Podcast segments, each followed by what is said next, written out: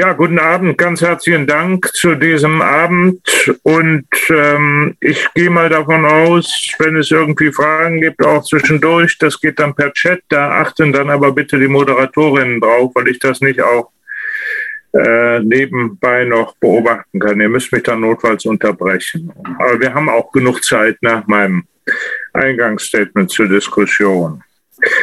Also ich würde meinen Vortrag stellen unter einen Titel, der euch jetzt vielleicht alle überrascht. Der heißt nämlich Nach dem Ende der Ära Putin Chancen und Voraussetzungen für eine europäische Friedensordnung, die diesen Namen tatsächlich verdient und die tatsächlich im Unterschied zu dem, was wir in den letzten 30 Jahren hatten und haben, die legitimen Sicherheitsinteressen aller Akteure auf unserem eurasischen Kontinent wirklich berücksichtigt. Ich tue mich oder habe mich mit dem Begriff der legitimen Sicherheitsinteressen immer schon schwer getan, äh, weil damit ja immer impliziert wird, dass man zur Durchsetzung und Bewahrung dieser legitimen Sicherheitsinteressen auch militärische Instrumente vorhalten darf, mit ihnen drohen darf, sie notfalls sogar einsetzen darf. Das halte ich natürlich aus friedenspolitischen und äh, pazifistischen Gründen für falsch. Nur ganz realpolitisch jetzt argumentiert, wenn eine Seite in einem Konflikt fällt, und das ist jetzt unsere, die westliche, die 33 Mitgliedstaaten von NATO und EU, für sich legitime Sicherheitsinteressen reklamieren und das auch mit massiven, auch militärischen Ressourcen unterfüttern, dann muss man auch der anderen Seite oder auch den anderen Seiten legitime Sicherheitsinteressen zubilligen. Was Putin seit Montag macht, angefangen mit der Anerkennung der beiden Donbass-Republiken und seit vorgestern Abend mit dem heißen Krieg, ist völlig klar ein schwerwiegender Völkerrechtsbruch. Da brauchen wir, glaube ich, hier nicht drüber zu diskutieren, für den es überhaupt keine Rechtfertigung gibt. Also alles, was wir an Kritik am vergangenen Verhalten der NATO in den letzten 30 Jahren seit dem Ende des Kalten Krieges vorgebracht haben und auch weiterhin vorbringen, und ich tue das ja nun auch in aller Deutlichkeit, nichts davon rechtfertigt dieses Verbrechen dieses Angriffskrieges. Das sollte uns, glaube ich, ganz klar sein. Selbst wenn man, wie ich das von Anfang an gesagt habe, schon 1999 sagt, das war der erste Krieg in Europa, also der NATO-Luftkrieg gegen Serbien-Montenegro mit der Folge der Abspaltung des Kosovo. Das war der erste Völkerrechtsbruch.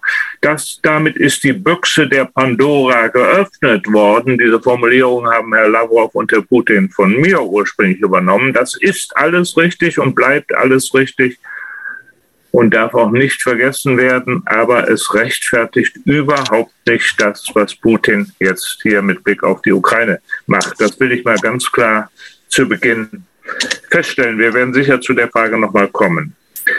Putin scheint mit diesem Krieg, den er führt, auf dem Höhepunkt seiner Macht. Ich sage, und das wird euch jetzt auch überraschen, im Rückblick in 10, 15, 20 Jahren werden wir sagen, werden Historikerinnen sagen, diese Woche im Februar 2022 war der Anfang vom Ende der Ära Putin. Ich wage sogar zu prognostizieren, er hat sich ja vorgenommen, nach der von ihm durchgesetzten Verfassungsänderung bis auf jeden Fall bis zum Jahr 2036 Kreml-Chef zu bleiben.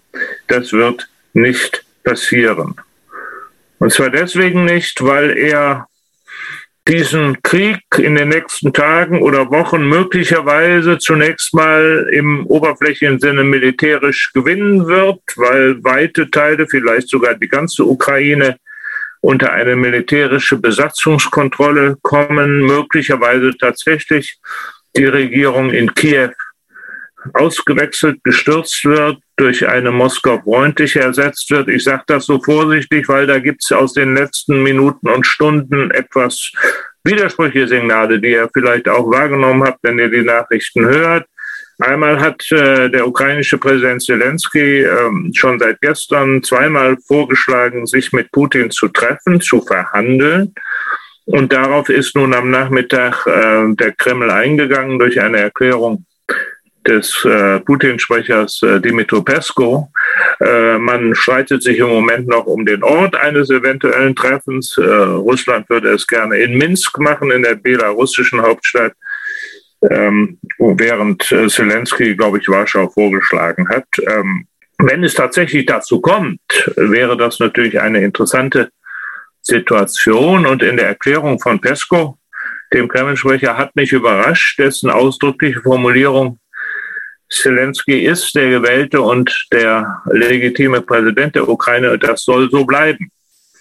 Also das klingt zunächst mal zumindest von der Erklärung her nicht nach der Absicht Zelensky, der ja nun noch in den letzten Tagen von Putin als Chef eines Naziregimes tituliert worden ist, auszuwechseln. Das Zweite, was ein bisschen überrascht ist, dass Putin heute Nachmittag eine Ansprache gehalten hat an die Adresse der ukrainischen Regierungstruppen und diese aufgefordert hat, in, Putin, in Kiew die Macht zu übernehmen und die dann wieder von ihm als Nazi-Truppe äh, titulierte Regierung Zelensky zu entfernen.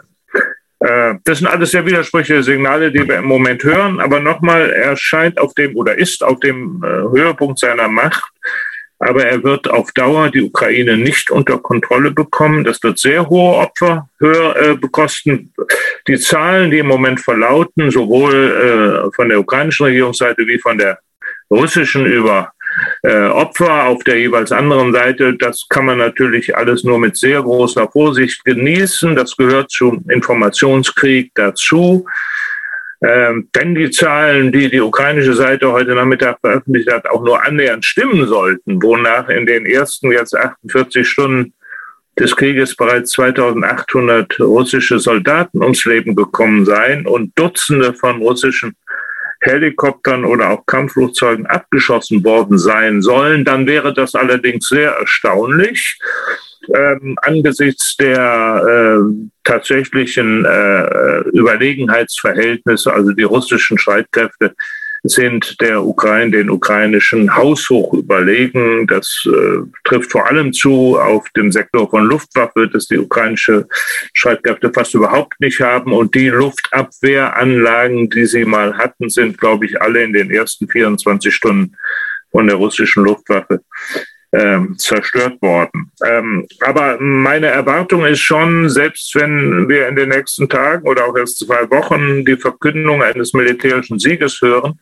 durch die russische Regierung ist das nicht das Ende vom Lied, dann werden wir eine möglicherweise jahrelange Periode haben der Unruhe, der Aufstände, des Widerstandes, von Attentaten, die dann natürlich in Moskau mit dem Begriff Ter Terrorakte belegt werden und so weiter und so weiter. Ich darf nur mal daran erinnern, die sowjetischen Streitkräfte sind am 24. Dezember 1979 mit einer haushoch überlegenen Streitmacht von 120.000 schwer bewaffneten Soldaten mit Panzern, mit Artillerie, mit Kampfflugzeugen, mit Raketen und so weiter in das Hungerland Afghanistan eingefallen in der Erwartung damals auch, das ist eine Frage von zwei Wochen, dann haben wir dieses Land im Griff und unter Kontrolle und setzen dann in Kabul eine uns genehme Regierung ein. Wir alle wissen, wie das ausgegangen ist. Acht Jahre lang Besatzung, natürlich der dann von den USA finanzierte und militärisch trainierte islamistische Widerstand im Endeffekt und über 620.000 sowjetische Soldaten, die damals in diesem Krieg waren, viele 10.000 ums Leben gekommen, über 100.000 verwundet.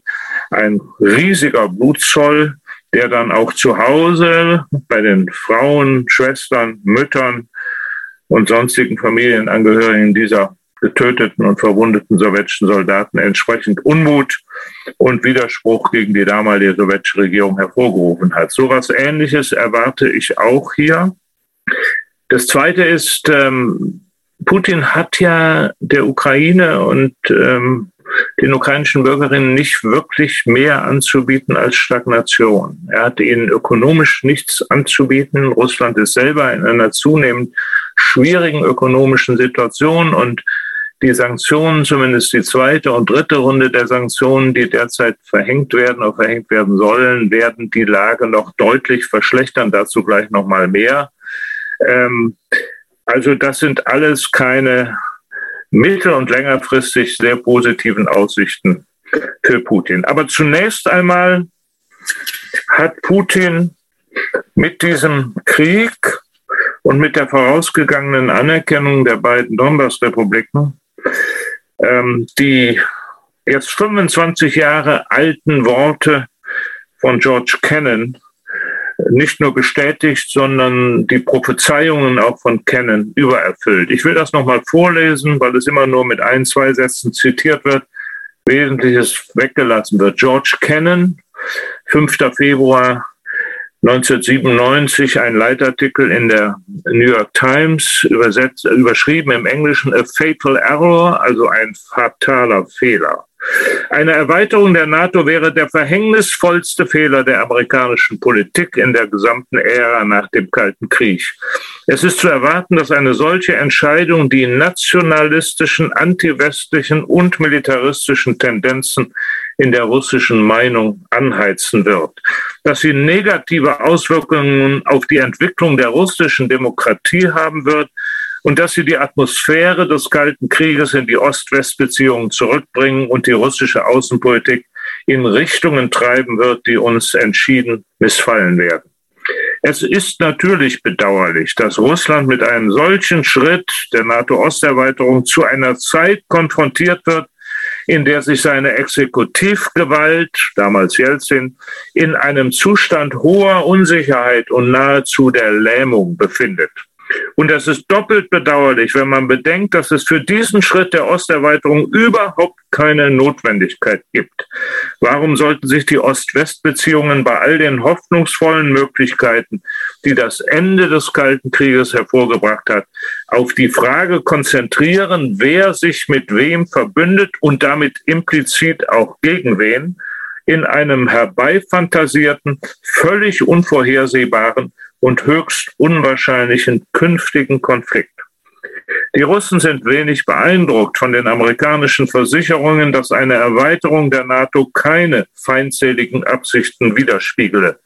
Sie, die Russen, würden ihr Prestige, und das ist in der russischen Meinung immer an erster Stelle steht, und ihre Sicherheitsinteressen als beeinträchtigt ansehen. Sie hätten natürlich keine andere Wahl, als die Expansion der NATO als militärisch vollendete Tatsachen hinzunehmen. Aber sie würden es weiterhin als Zurückweisung des Westens betrachten und sich wahrscheinlich anderswo nach Garantien für eine sichere und hilfreiche Zukunft für sich selbst umschauen. George Kennan, 5. Februar 1997 in der New York Times. Ich schicke das gerne sowohl im englischen Original wie auch in der von mir gefertigten Übersetzung zu. George Kennan war kein Pazifist, er war kein Friedensfreund, er war auch kein äh, Sowjetunion-Fan. Er war ein amerikanischer Historiker und Diplomat, der wesentlich verantwortlich war für die erste Strategie des Westens, also der NATO-Staaten gegenüber der kommunistischen Sowjetunion. Das war die politische Strategie des Containment, der Eindämmung, die militärisch mit der Strategie des Massive, der Massive Retaliation verbunden war, der massiven Vergeltung, die ja, das war die erste natürlich von den USA erdachte und in der NATO durchgesetzte Militärstrategie, die vorsah, selbst bei einem lediglich konventionellen Angriff sowjetischer Truppen auf europäisches NATO-Territorium gleich den Dickel Knüppel hervorzuholen, sprich Interkontinentalraketen, strategische Bomber aus den USA gegen die Sowjetunion einzusetzen. Inzwischen, seit Ende der 60er Jahre, gilt diese Strategie ja nicht mehr, sondern die der flexiblen Antwort, wo zunächst mal taktische Atomwaffen in Europa zum Einsatz kämen. Aber George Kennan war ein kundiger Mann, er hat Russisch studiert, hat es fließend gesprochen, war sehr häufig schon während des Zweiten Weltkrieges als junger Diplomat in Moskau stationiert und dann in der Folge öfters auch, war auch hier in Berlin.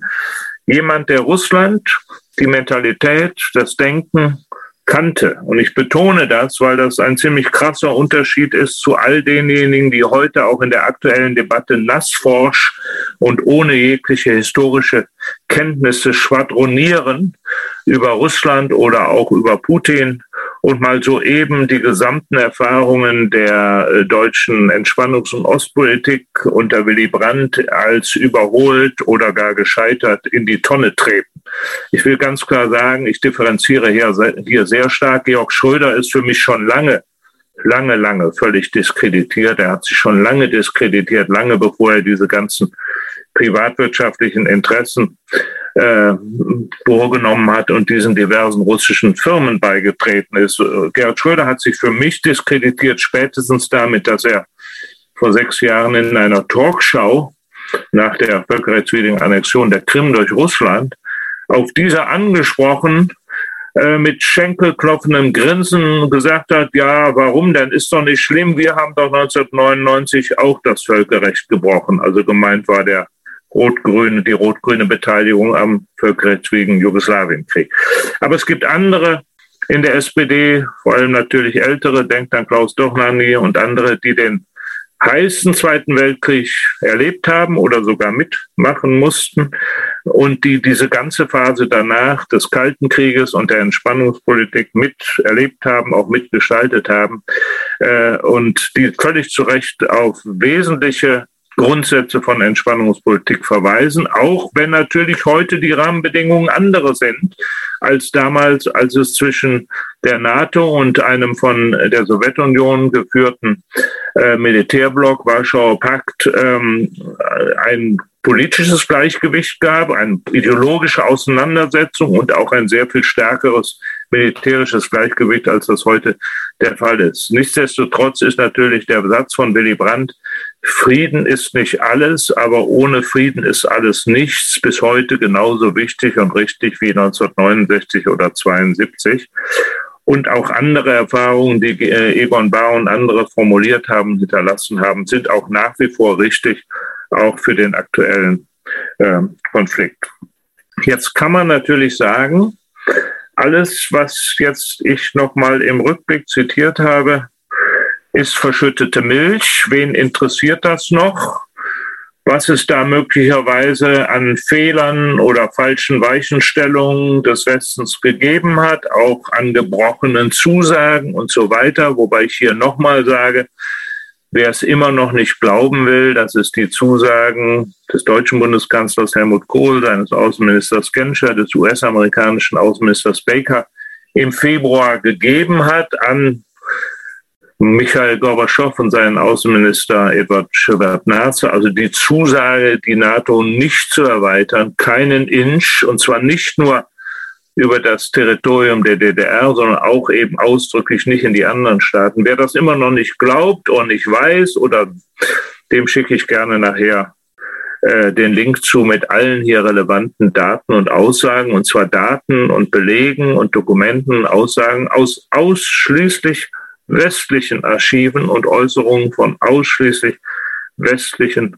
Politikerinnen und äh, Diplomatinnen. Ähm, aber es wird ja immer wieder bestritten. Wer gestern Abend die Sondersendung von Frau Maischberger gesehen hat, wie sie dort den Donani äh, abgeschnitten hat und den äh, ehemaligen Botschafter Fritsch äh, die Falschbehauptungen wieder verbreiten ließ. Und ich sage hier bewusst Falschbehauptungen, weil Leute wie Fritsch, auch ähm, Sigmar Gabriel, der ähnliche Falschbehauptungen vertritt, oder auch Herr Ischinger, der gerade abgetretene Direktor der Münchner Sicherheitskonferenz und früher langjährige politischer Direktor des Außenministeriums, Botschafter in Washington. Das sind alles Leute, die privilegierte, exklusive Zugänge, Zugänge hatten, auch zu Akten im Auswärtigen Amt, als diese noch unter Geheimverschluss waren. Das war zum Teil bis 2017 der Fall. Inzwischen sind die auch alle öffentlich. Also es gibt überhaupt keinen Grund hier äh, anzunehmen, dass die das nicht wüssten. Deswegen reden die wieder besseres Wissen. Ähm, ich glaube, wenn wir auf die Phase nach Putin gucken und mittelfristig und langfristig werden diese Fragen nochmal wichtig werden. Deswegen ist das nicht nur was für die Geschichtsbücher. Ich komme daher noch darauf zurück. Ich will mich jetzt zunächst mal mit der Frage der Sanktionen befassen, weil das ist ja im Moment das einzige Staaten. Ihr wisst, ähm, zur Stunde oder in wenigen Stunden wird der UNO-Sicherheitsrat zum zweiten Mal zusammentreten, sich mit diesem Konflikt und diesem Krieg befassen. äh, eine erste Sitzung, das habt ihr vielleicht in der Taz gelesen, wenn ihr sie lest, heute von mir äh, gestern Abend oder vorgestern ähm, ist äh, völlig gescheitert und ähm, war die Sitzung zu der Stunde, wo Putin dann den Kriegsbeginn auch verkündet hat. Es wird, liegt eine Resolution vor, eingebracht von den westlichen Mitgliedstaaten, in der dieser Angriff klar verurteilt wird als Verstoß gegen die UNO-Charta und auch gegen eine Resolution, die der Sicherheitsrat 2015 mal zu dem Ukraine-Konflikt ähm, verabschiedet hatte. Und es wird dann Russland halt aufgefordert, ähm, diesen Krieg sofort einzustellen, die Truppen äh, bedingungslos und vollständig zurückzuziehen. Also die üblichen Formulierungen, die wir in einer solchen Situation haben. Russland wird ein Veto einlegen, das ist völlig klar und angekündigt wird sich also nicht an die Maßgabe halten, die die UNO-Charta durchaus vorsieht in Artikel 27 Absatz 3, dass sich in einem solchen Fall beteiligte Länder, die an einem Streit, an einem Konflikt, an einem Krieg beteiligt sind, der Stimme enthalten. Das wird nicht geschehen. Interessant wird sein, wie sich China bei der Abstimmung heute Nacht unterhalten, enthalten wird äh, verhalten wird, weil es gibt ja, wenn man genau hinhört, doch unterschiedliche Signale aus China. Nicht? Also der chinesische Außenminister hat auf der sogenannten offiziellen Sicherheitskonferenz letzten Sonntag in München äh, doch ähm, sich nicht voll hinter die russische Position gestellt. Das war noch vor Kriegsbeginn und vor Putins Anerkennung der Republiken. Äh, und das war übrigens auch schon in der chinesischen Reaktion auf die Krim-Annexion so, weil doch für die chinesische Regierung immer das Prinzip der Unverletzlichkeit der Grenzen, ähm, der nationalstaatlichen Souveränität, der sogenannten äh, der Nichteinmischung in die sogenannten inneren Angelegenheiten ein heiliges Prinzip war. Und ähm, deswegen hat sich China auch Anders als etwa im Fall der Syrien-Resolution, wo es immer die russische Position unterstützt hat, auch mit Vetos, in dieser Frage nicht so eindeutig hinter Russland gestellt. Äh, das klingt seit Kriegsbeginn jetzt ein bisschen anders, was die Äußerungen aus Peking betrifft. Aber wollen wir mal sehen, äh, ob die Abstimmung nun 14 zu 1 ausgeht oder 13 zu 1 und eine Enthaltung. In jedem Fall wird der Resolutionstext dann ziemlich unmittelbar danach in die UNO-Generalversammlung kommen und dort wird abgestimmt und nach einer ersten Sitzung, die die Generalversammlung vorgestern hatte, wo Dutzende Länder durch ihre Botschafterinnen ähm, diesen Krieg verurteilt haben, erwarte ich eine ziemlich große Mehrheit in der Generalversammlung für eine Verurteilung äh, dieses Krieges. Das wäre dann überhaupt erst das zweite Mal in der 77-jährigen Geschichte der UNO, dass eines der fünf ständigen und vetoberechtigten Mitglieder des Sicherheitsrates in der Generalversammlung für seine eigenen Handlungen verurteilt wird. Das erste Mal war nach der sowjetischen Invasion 79 in Afghanistan. Die USA haben für ihre völkermörderischen Kriege, sei es jetzt Vietnam oder anderes, äh, niemals eine solche Resolution erfahren müssen. Die Franzosen auch nicht, etwa wegen des Algerienkrieges, die Briten auch nicht, etwa wegen Nordirland. China hat sich bis, bis dato noch nicht äh, ähnlich verhalten. Rein theoretisch wäre es möglich, dass ähm, die Generalversammlung dieses ganze Thema an sich zieht. Eigentlich ist ja laut UNO-Charta nur der Sicherheitsrat berechtigt, äh, in Fällen eines Bruchs des Friedens und der internationalen Sicherheit dann äh, zu handeln und äh, sowohl Resolutionen zur friedlichen Streitbeilegung zu verabschieden unter Kapitel 6 oder eben auch unter Kapitel 7 Resolutionen mit Zwangscharakter, Sanktionen bis hin zur Entsendung von UNO-Truppen oder zur Ermächtigung von UNO-Mitgliedsländern dann dem angegriffenen Land beizustehen. Ich erzählte das alles nochmal, was theoretisch möglich wäre.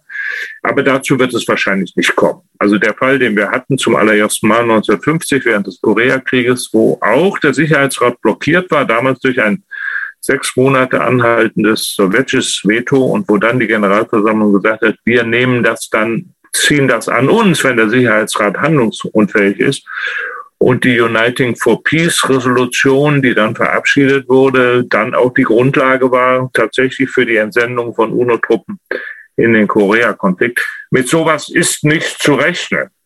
Ich schildere das deswegen so ausführlich, weil ähm, äh, es schon ein Sonderfall ist, dieser Konflikt. Nehmen wir mal an, dieser Konflikt, der 2014 also begonnen hat mit der Krim und dann dem Donbass, hätte nicht zwischen Russland und der Ukraine stattgefunden, sondern sagen wir mal zwischen Argentinien und äh, dem benachbarten Chile, dann wäre längst der Ruf erschallt, dass die UNO dort aktiv wird, einen UNO-Vermittler oder Unterhändlerin schickt, um äh, einen Waffenstillstand zu verhandeln und dann eine politische Lösung, möglicherweise UNO-unbewaffnete Beobachterinnen schickt oder gar Blauhelmtruppen.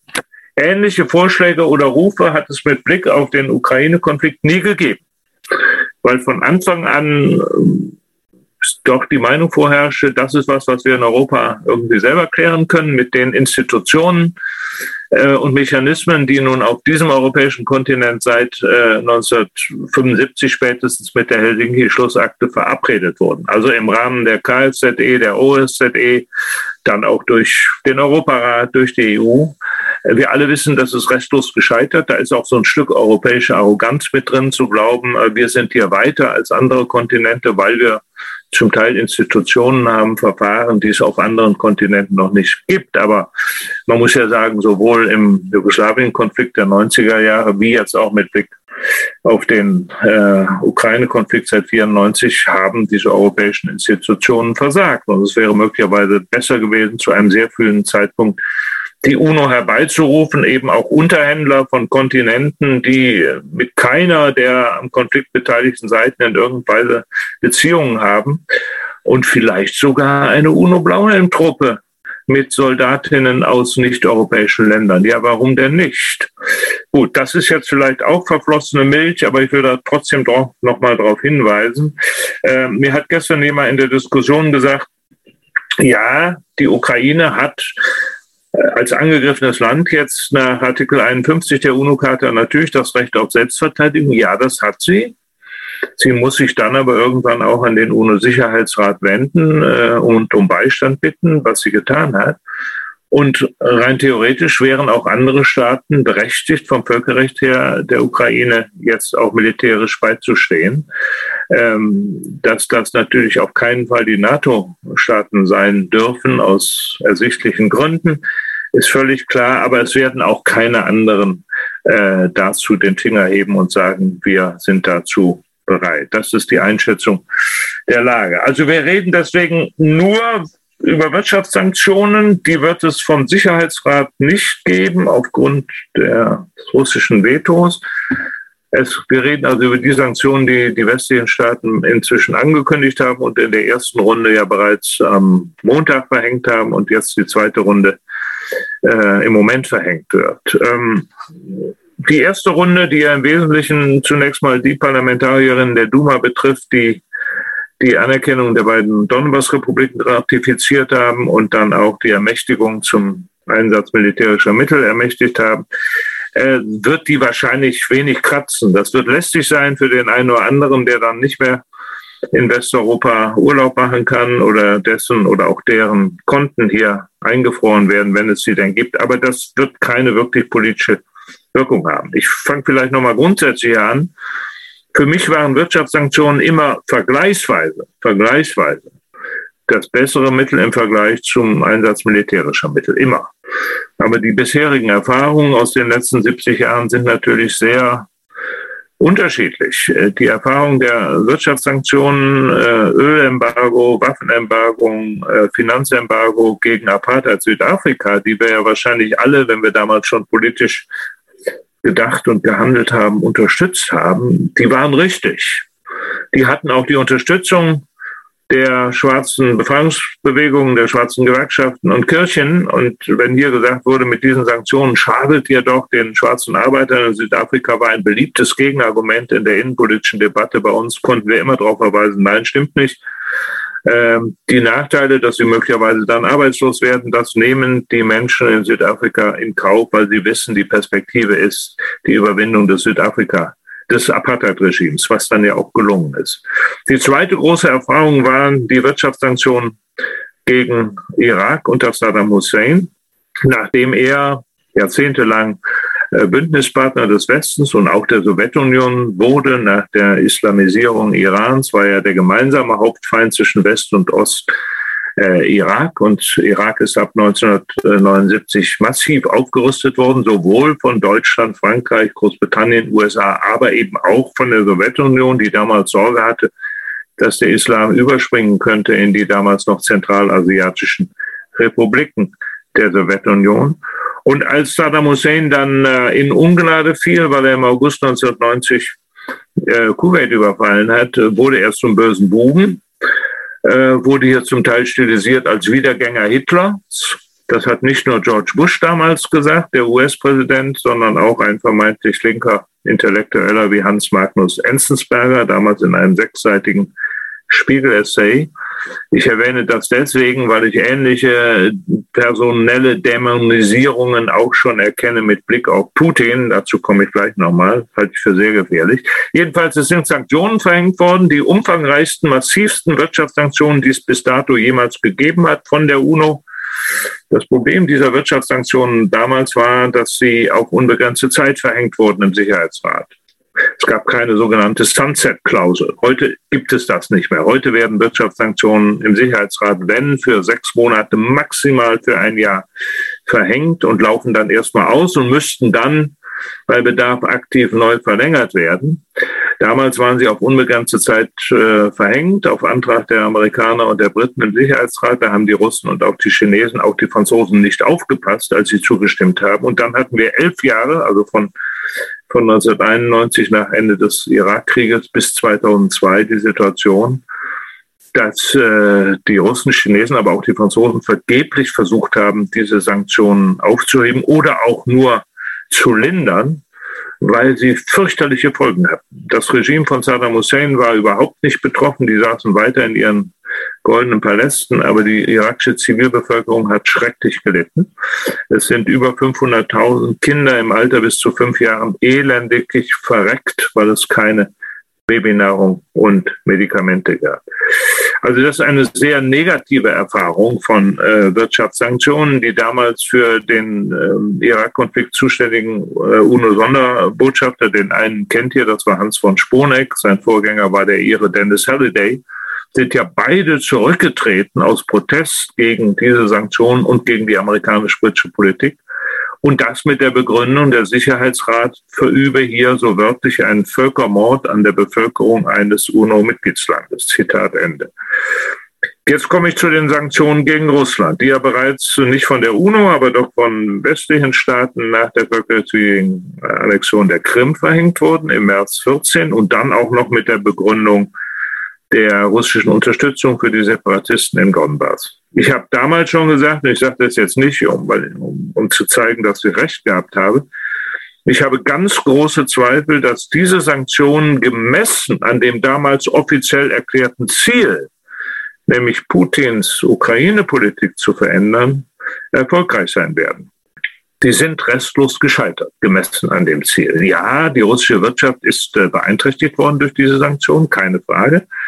Im Gegenzug durch die Gegensanktionen Russlands, vor allem gegen die Landwirtschaft äh, der EU-Staaten, ist die beeinträchtigt worden, auch richtig. Aber das nochmal, das erklärte politische Ziel dieser Sanktionen ist nicht erreicht worden. Das ist der Erfahrungsschatz, vor dem wir jetzt die jetzt verhängten und noch zu verhängenden Sanktionen beurteilen müssen. Ich habe noch keine fertige Meinung dazu, das werden wir diskutieren. Ich will es mal so beschreiben. Äh, die Sanktionen werden ja jetzt von denen, die sie verhängen und begründen, immer mit so Vokabeln äh, begleitet und begründet. Es ginge darum, Russland zu ächten, zu bestrafen, äh, äh, zu isolieren, Vergeltung zu üben.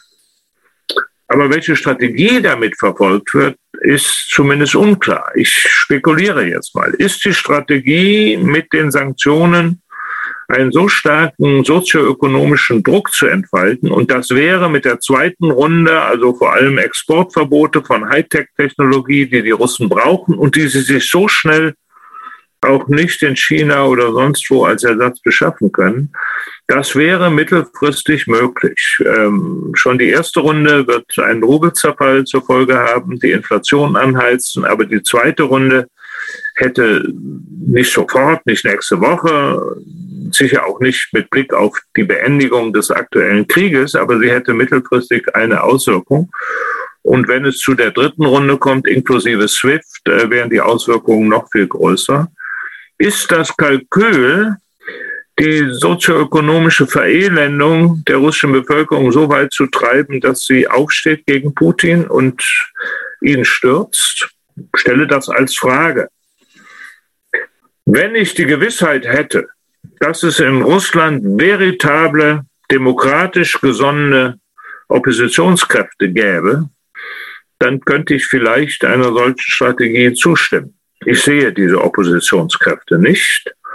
Und meine Befürchtung ist daher eher, dass wenn Putin tatsächlich durch diese Dynamik gestürzt würde, dass dann Kräfte an die Macht kommen, auch sehr viel noch nationalistischere, bis hin zu faschistischen, denen ich die Kontrolle über das russische Atomwaffenarsenal noch sehr viel weniger überlassen würde als Putin.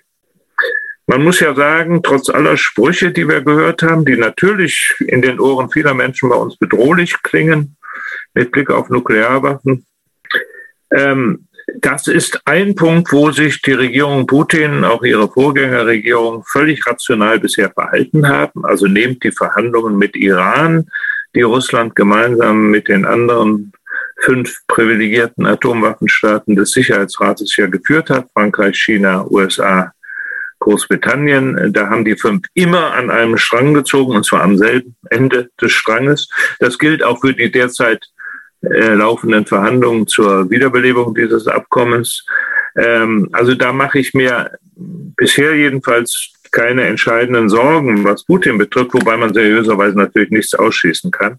Aber wenn da, wie gesagt, andere Kräfte drankommen, hätte ich da sehr viel größere Sorgen.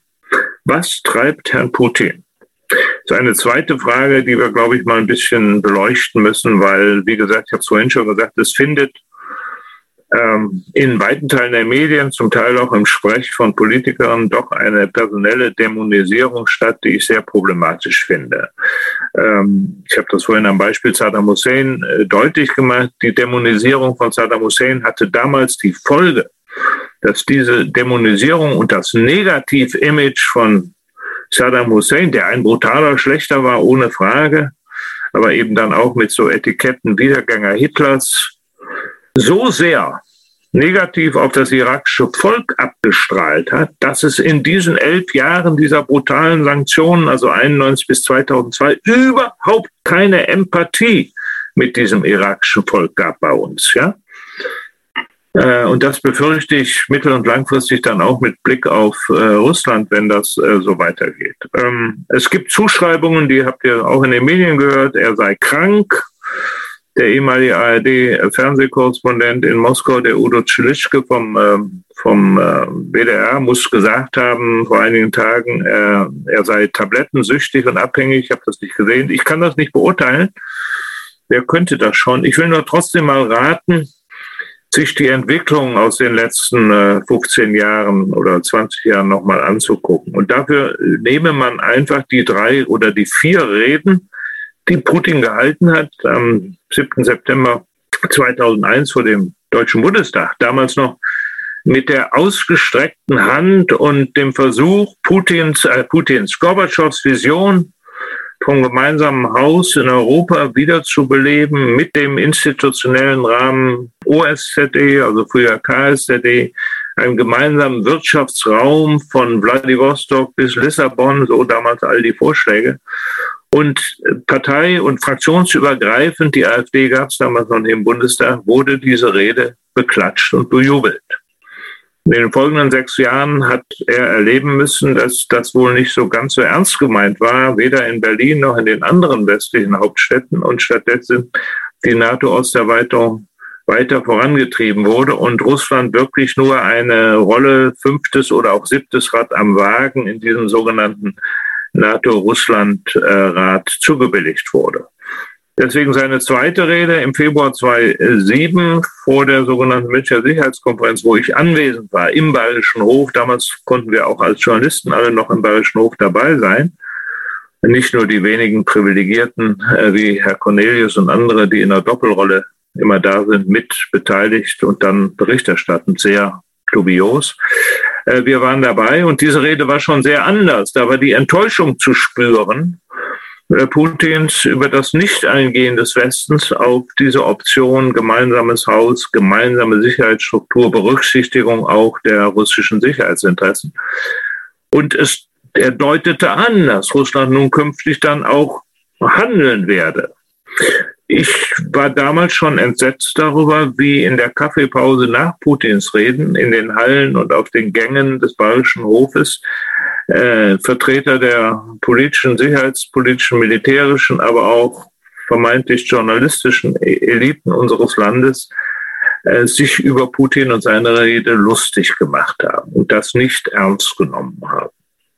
Herr Ischinger, der für mich immer in der Wahrnehmung weit, fast immer Teil auch dieses westlichen Diskurses war, ähm, hat auf seiner Pressekonferenz vorletzten Montag, 14., wo er das Programm der Münchner Sicherheitskonferenz vorgestellt hat, ja doch für seine Verhältnisse vergleichsweise selbstkritische Töne angeschlagen. Und er hat angefangen mit der rhetorischen, er hat gesagt, wir haben, wir müssen endlich anerkennen, wir, der Westen, haben Fehler gemacht.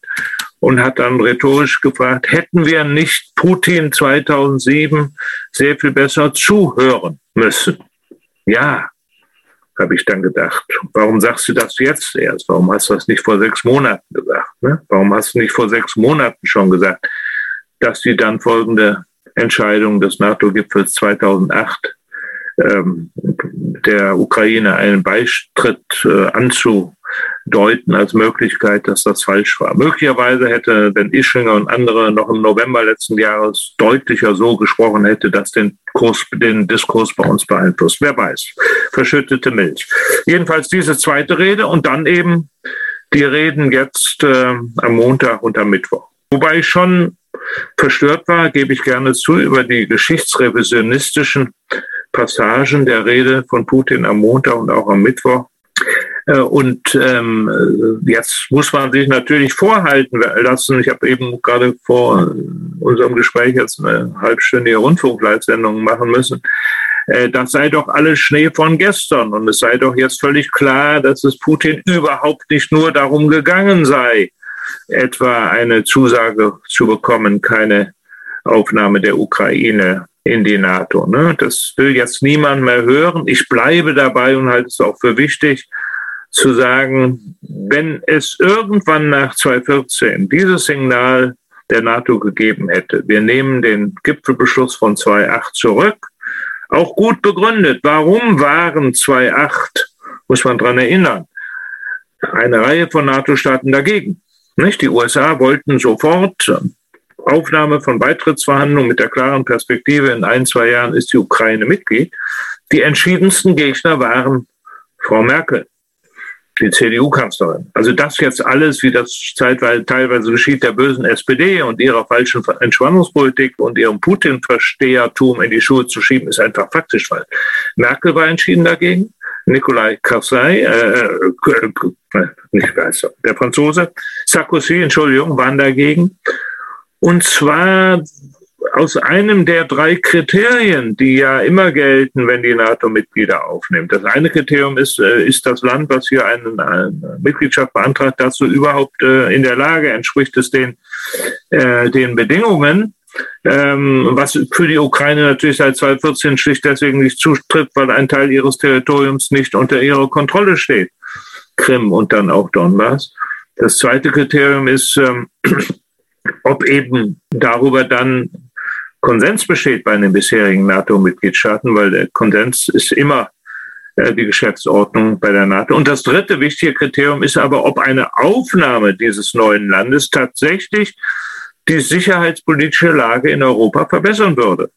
Und zu diesem entscheidenden Kriterium haben sowohl Frau Merkel wie Sarkozy damals gesagt, nein, das würde es nicht, und zwar gerade mit Blick auf Russland.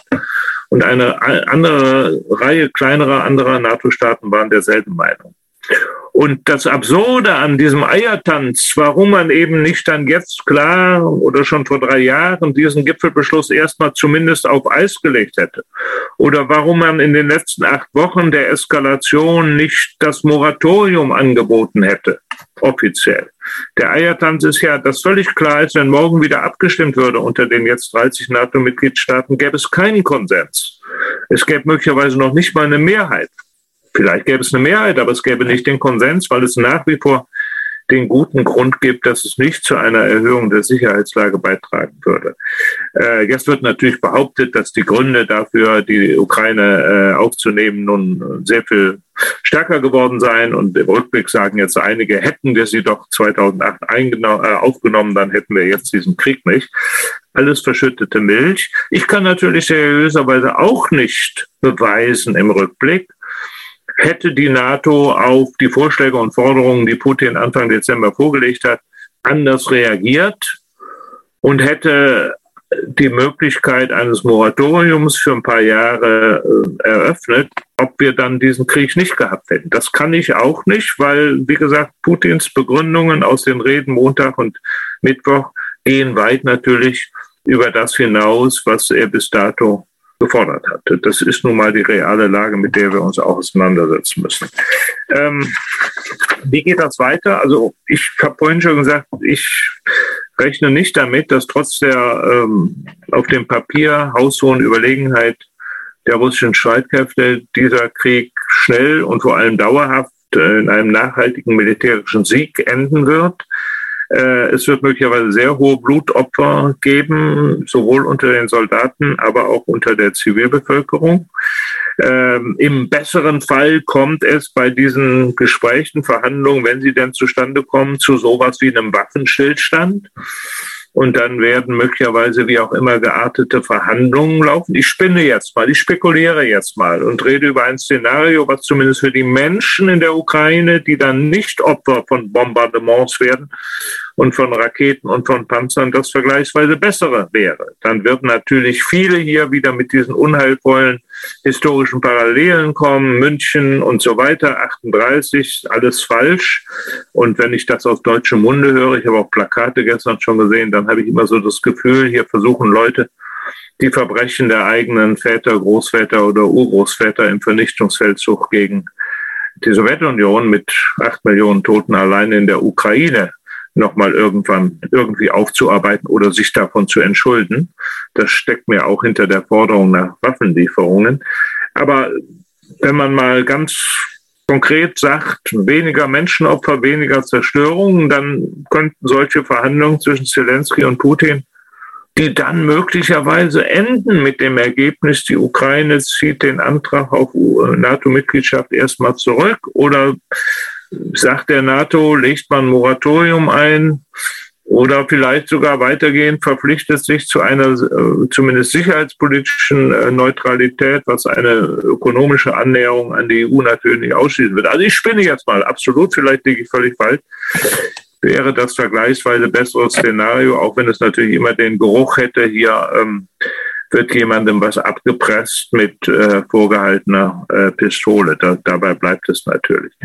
Ähm, was können wir machen? Was sollen wir machen? Das erste ist klar bei dem Nein zu Waffenlieferungen bleiben, aber mit den richtigen Begründungen.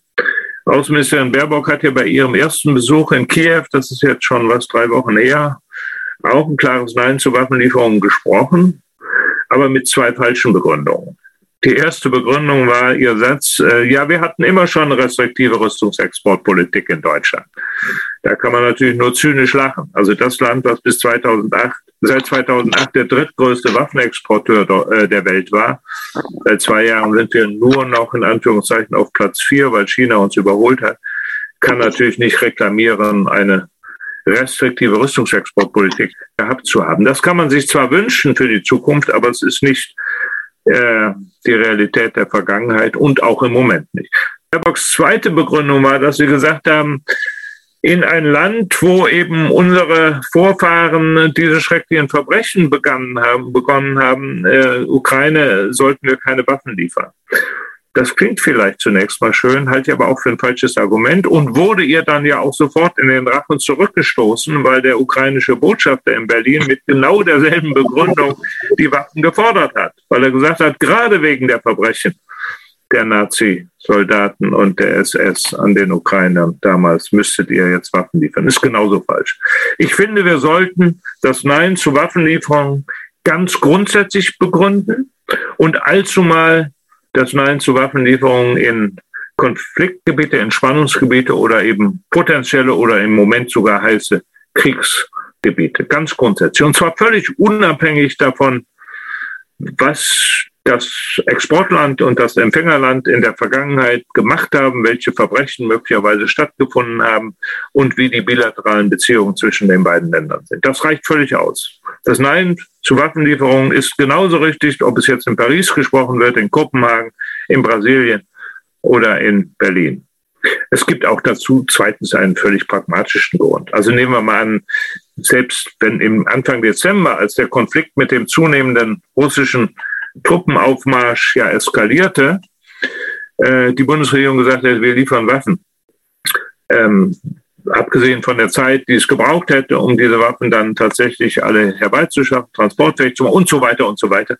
Es hätte die haushohe Unterlegenheit der ukrainischen Streitkräfte gegenüber den russischen überhaupt nicht ausgleichen können. Und noch so aberwitziger ist diese Forderung zum jetzigen Zeitpunkt. Das sollte man auch ganz äh, pragmatisch denen entgegenhalten, die jetzt mit diesen Forderungen kommen. Ich sage das auch. Äh, ihr wisst ja, für Sonntag ist hier in Berlin eine möglicherweise sehr, sehr, sehr, sehr groß ausfallende äh, Demonstration und Kundgebung angekündigt. Ursprünglich eine Menschenkette, die aber aus Corona-Gründen unterlassen wird mit einem riesen Aufruferkreis, wer es noch nicht weiß, die DFGVK, also der Organisation, der die meisten von uns angehören, ist dabei, das Netzwerk Friedenskooperative, Pax Christi, um mal die jetzt ganz eindeutig friedenspolitischen Organisationen aus der Friedensbewegung zu nennen, dann aber auch ATTAC, äh, der World Wildlife Fund, die Aktionsgemeinschaft Dienst für den Frieden, der DGB als ganz natürlich die IPPNW, Verdi,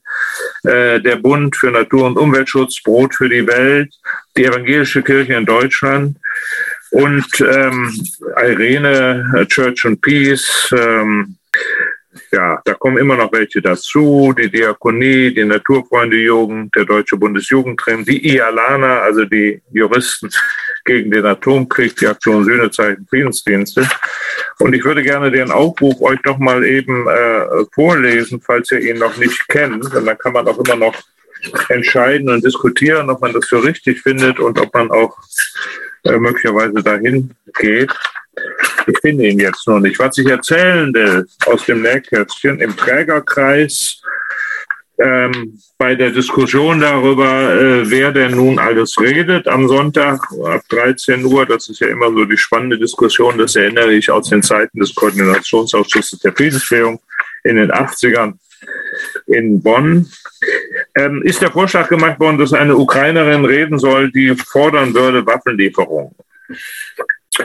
Das hat heiße Diskussionen gegeben äh, mit dem Ergebnis, äh, dass das so nicht stattfinden wird. Ähm, das kann ich jetzt schon sagen, aber ich schließe nicht aus, dass dort Menschen rumlaufen werden mit Plakaten und Transparenten, die das trotzdem äh, fordern werden. Nur, das sind eben auch Forderungen, die wird es geben von der Seite derer, die jetzt hauptbetroffen sind von diesem Krieg. Und damit muss man sich dann da auch möglicherweise äh, auseinandersetzen. Also keine Waffenlieferungen. Zweitens, ähm, doch alle diplomatischen Kanäle, die im Moment vielleicht sich niemand vorstellen kann, sei es mit Herrn Putin oder anderen, äh, nicht von sich aus jetzt aufzugeben und einfach zu sagen, wir reden mit dem nicht mehr. Ähm, die Gespräche, die zunächst angesetzt worden sind, auch für den heutigen gestrigen Donnerstag, das wisst ihr, sind abgesagt worden von der amerikanischen Seite, das Außenministertreffen Anthony Blinken mit, mit Sergei Lavrov. Lavrov hat vorhin angekündigt, der russische Außenminister, er wird trotzdem nach Genf reisen, auch zu einer Sitzung des Menschenrechtsrates. Äh, und dann Kanäle, von denen wir vielleicht gar nicht wissen. Äh, es, man sollte nichts unversucht lassen, auch Einflussnahme auf Putin und sein Umfeld, ähm, doch diesen Krieg zu beenden. Ich habe vorhin, ähm, als ich über die drei Reden von Putin geredet habe, die man sich vielleicht mal nebeneinander legt, ähm, den letzten Punkt vergessen, den ich machen wollte. Was mir schon auffällt, muss ich selber sagen, also ich, all diese Zuschreibungen krank oder was weiß ich, äh, weise ich zurück. Aber mir fällt schon auf, bei ihm und auch bei Lavrov, den ich seit den 90er Jahren auch persönlich kenne, dass so bis zu etwa vor zwei Jahren, äh, was immer Sie gesagt haben, doch zumindest einen einen Faktenbezug hatte. Ja, also wenn Sie die NATO-Osterweiterung kritisierten oder eben auch das Vorgehen der NATO im Jugoslawienkrieg und so weiter kritisiert, dass sie zum Teil dann zur Rechtfertigung genommen haben für eigenes Handeln, dem konnte man auch widersprechen, habe ich auch oft gemacht mit Lavrov, aber es hatte doch immer einen Faktenbezug. Und seit einiger Zeit, ich erinnere mal Lavrov vor anderthalb oder zwei Jahren, diese völlig absurde Behauptung, damals hier in, in Berlin sei ein russisches Mädchen verfolgt und vergewaltigt worden. Es war einfach, hatte keinen Faktbezug, es war schiere Propaganda. Und die Art und Weise, wie er dabei geblieben ist, das auch immer wieder offiziell bei Pressekonferenzen vertreten hat, die hat mich damals schon ziemlich irritiert. Ich habe ihn seitdem nicht mehr gesprochen, aber schon russische Diplomaten in Genf noch und auch anderswo und das immer wieder auch angesprochen hat, gesagt, könnt ihr mir das mal erklären, was euer Chef hier, wie er sich verhält, habe auch nie eine mich überzeugende Erklärung bekommen. Und bei Putin, die Reden oder den Artikel, den er geschrieben hat, ich glaube, es war Anfang letzten Jahres, der auch, glaube ich, auf Deutsch veröffentlicht wurde, da waren auch schon so Punkte drin, wo ich gesagt habe, oh, das geht aber über das hinaus, was du bisher gesagt hast oder gefordert hast oder kritisiert hast. Also, und wie gesagt, das, was er Montag gesagt hat, Entnazifizierung und all die Geschichten, äh, finde ich verstörend. Man kann sagen, das will ich dann doch auch sagen, wenn er gesagt hat, äh, die Ukraine bereite vor, Nuklearwaffen zu haben, ähm, da kann man natürlich sagen, ist absurd. Ist auch absurd. Aber ich habe mich dann gefragt, wie kommt er dazu? Wo ist der Aufhänger dafür? Und ich habe ihn gefunden. Zelensky, der ukrainische äh, Präsident, hat in München ja eine Rede gehalten. Ne? Der war ja für ein paar Stunden in München am Samstag eine Rede gehalten. Die kann man auch nachlesen. Auch auf Deutsch gibt es sie. Und dieser Rede hat Zelensky gesagt, das Budapester Memorandum ist ja nun obsolet, weil sich eine Seite daran nicht mehr hält. Das Budapester Memorandum war die Verabredung aus dem Jahre 94 zwischen den USA, Großbritannien, Frankreich, Russland und der Ukraine, unter der die Ukraine die Atomwaffen, die noch aus sowjetischen Zeiten auf ihrem Territorium äh, lag, stationiert waren, aufgegeben hat. Und im Gegenzug haben die vier anderen Mächte, auch Russland, nochmal ausdrücklich die Souveränität der Ukraine, die Unverletzlichkeit ihrer Grenzen garantiert. Budapester Memorandum, weil dieses Treffen in Budapest stattfand. Und Zelensky sagt nun in seiner Rede in München, das ist ja nun obsolet, das ist kaputt gemacht worden von der anderen Seite, hat er recht. Und er hat das mehrfach gesagt. Und äh, Putin zieht daraus den Schluss, Zelensky habe gesagt, wir müssen uns jetzt auch nicht mehr dran halten und können uns deswegen jetzt wieder Atomwaffen aneignen. Und dann macht Putin alle möglichen detaillierten Ausführungen darüber, was alle, alles schon technologisch möglich sei, heute schon in der Ukraine. Das ist Unsinn. Die Ukraine ist im Moment nicht in der Lage, etwa auch nur Spaltstoffe für Atomwaffen herzustellen, sei es durch Urananreicherung oder durch Plutonium, also durch, durch Wiederaufbereitungsanlagen, die beiden Wege. Sie hat äh, ein paar alte äh, Raketen noch, die man möglicherweise verwenden könnte, um eine Atomrakete herzustellen. Sie hat aber keine Sprengköpfe, sie hat die Lenkungssysteme nicht. Also wenn die Ukraine ernsthaft vorhaben wollte, eine einsatzfähige Atomwaffe herzustellen, reden wir über mindestens zehn Jahre und braucht dazu gezielte Hilfe von bestimmten Seiten. Ähm, äh, der zweite Punkt, wenn, wenn er sagt, der Putin, ähm, die ukrainische Regierung hätte ja Minsk ihre Verpflichtungen bisher nicht erfüllt. Das ist ja ein gängiger Vorwurf, auch schon vorher. Auf der anderen Seite hören wir von unserer Regierung immer wieder äh, wie eine Standardformel, wir müssen Minsk umsetzen. Ne? Jetzt kann man natürlich sagen, Minsk ist erstmal tot. Putin hat es auch für tot erklärt. Aber ich will trotzdem noch mal darauf hinweisen, äh, was denn da die Kasus Knackti waren. Ähm, es ist richtig, ähm, die Kiewer Regierung hat sich unter Minsk verpflichtet, in den Donbass-Provinzen Regionalwahlen abzuhalten, durchzuführen, auch eine Verfassungsänderung äh, zu machen und dann im Ergebnis einen wie auch immer dann zu definierenden Sonderstatus dieser beiden Provinzen zu akzeptieren. Das könnte möglicherweise eine weitestgehende Autonomiestatus sein, nicht nur mit Russisch als erster Amtssprache, kultureller Autonomie, russischen Rundfunksendern, sondern auch finanzieller Autonomie, eigene Steuern erheben zu dürfen, die man nicht abführen muss nach Kiew, Verwaltungsautonomie und so weiter der Kasus Knacktus ist, dass ähm, die russische Regierung verlangt hat, dass diese beiden Provinzen mit ihrem künftigen Sonderstatus dann auch ein Vetorecht hätten über künftige außenpolitische Entscheidungen der Regierung in Kiew. Das ist nach meiner unmaßgeblichen Meinung nicht akzeptabel. Ich glaube, keine Regierung, auch eine noch so demokratische, ähm, ähm, auch Moskau wohlgesonnene Regierung in Kiew könnte sowas akzeptieren. Würde auch keine deutsche Regierung, keine österreichische, keine Schweizer tun, dass ein Föderalteil, selbst einer mit einem Autonomiestatus, ein Vetorecht über künftige Außenpolitik hat. Ähm, der zweite Streitpunkt war immer, was ist die Reihenfolge der Verpflichtungserfüllungen? Die russische Seite hat sich ja verpflichtet, in Minsk ihre, was immer sie an Personal hat oder hatte im Donbass, äh, an Militärberatern, an Kämpfern, an Söldnern, an grünen Männchen, was auch immer, nachprüfbar abzuziehen und dann auch militärisch-logistische Unterstützung für die Separatisten einzustellen. Und hier war die Frage, wann passiert das?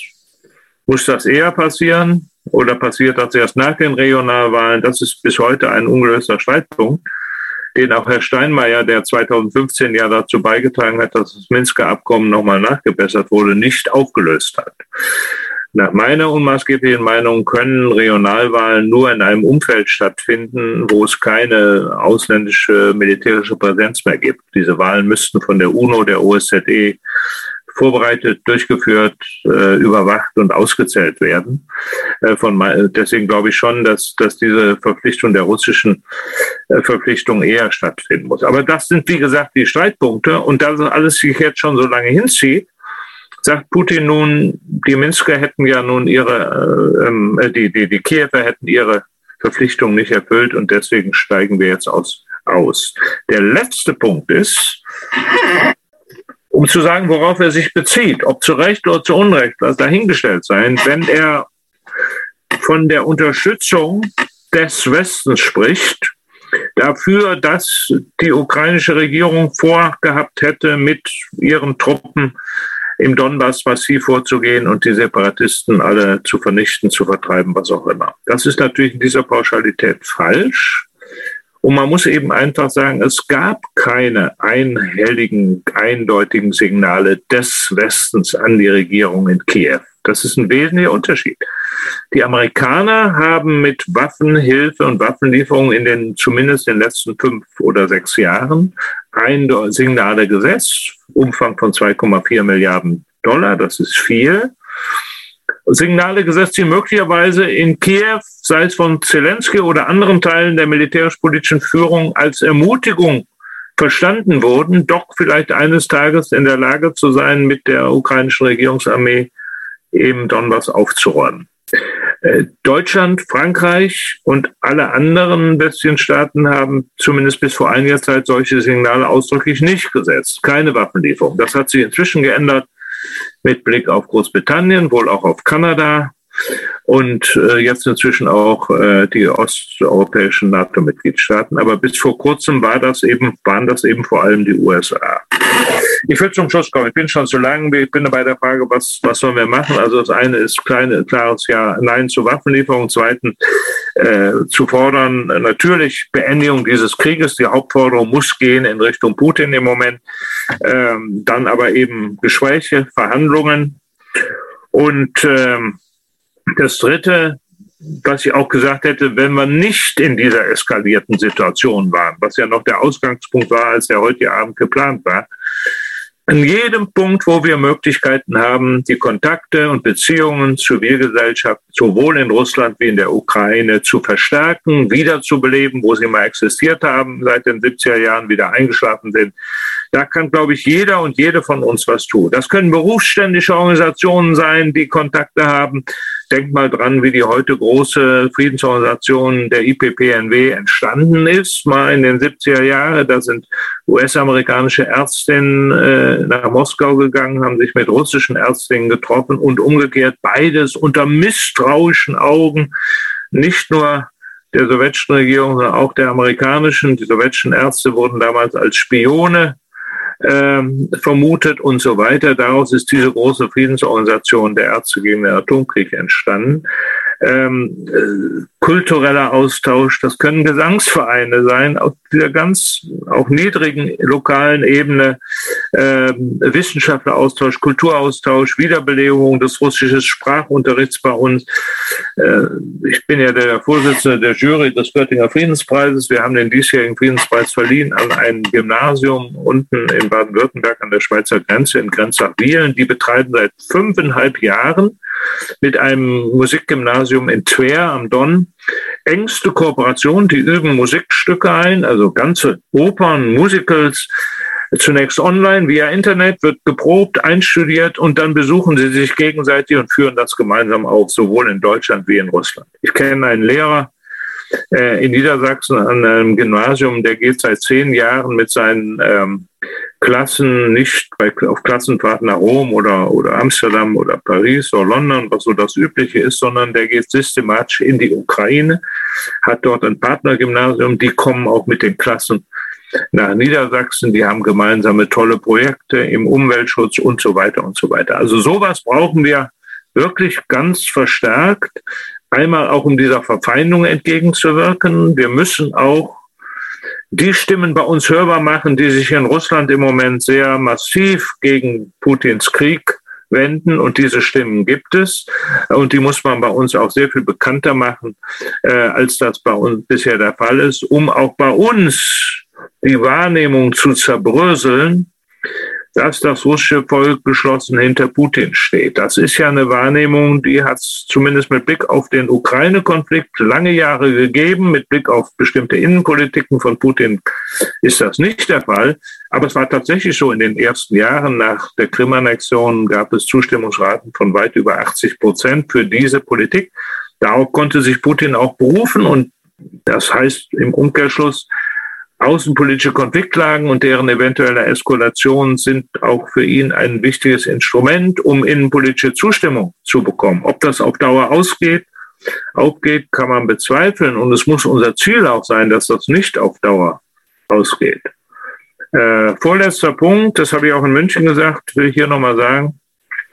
Die Frage, ob wir mittel- und langfristig zu einer ähm, gemeinsamen Friedensordnung zurückkommt, und ich werde die gleich nochmal qualifizieren, was dazugehört, äh, hängt von zwei wesentlichen Faktoren ab. Der eine ist tatsächlich, wie weit braucht Putin ähm, in außenpolitische Konfliktlagen auch zur Stabilisierung der eigenen innenpolitischen Macht, wie eben beschrieben.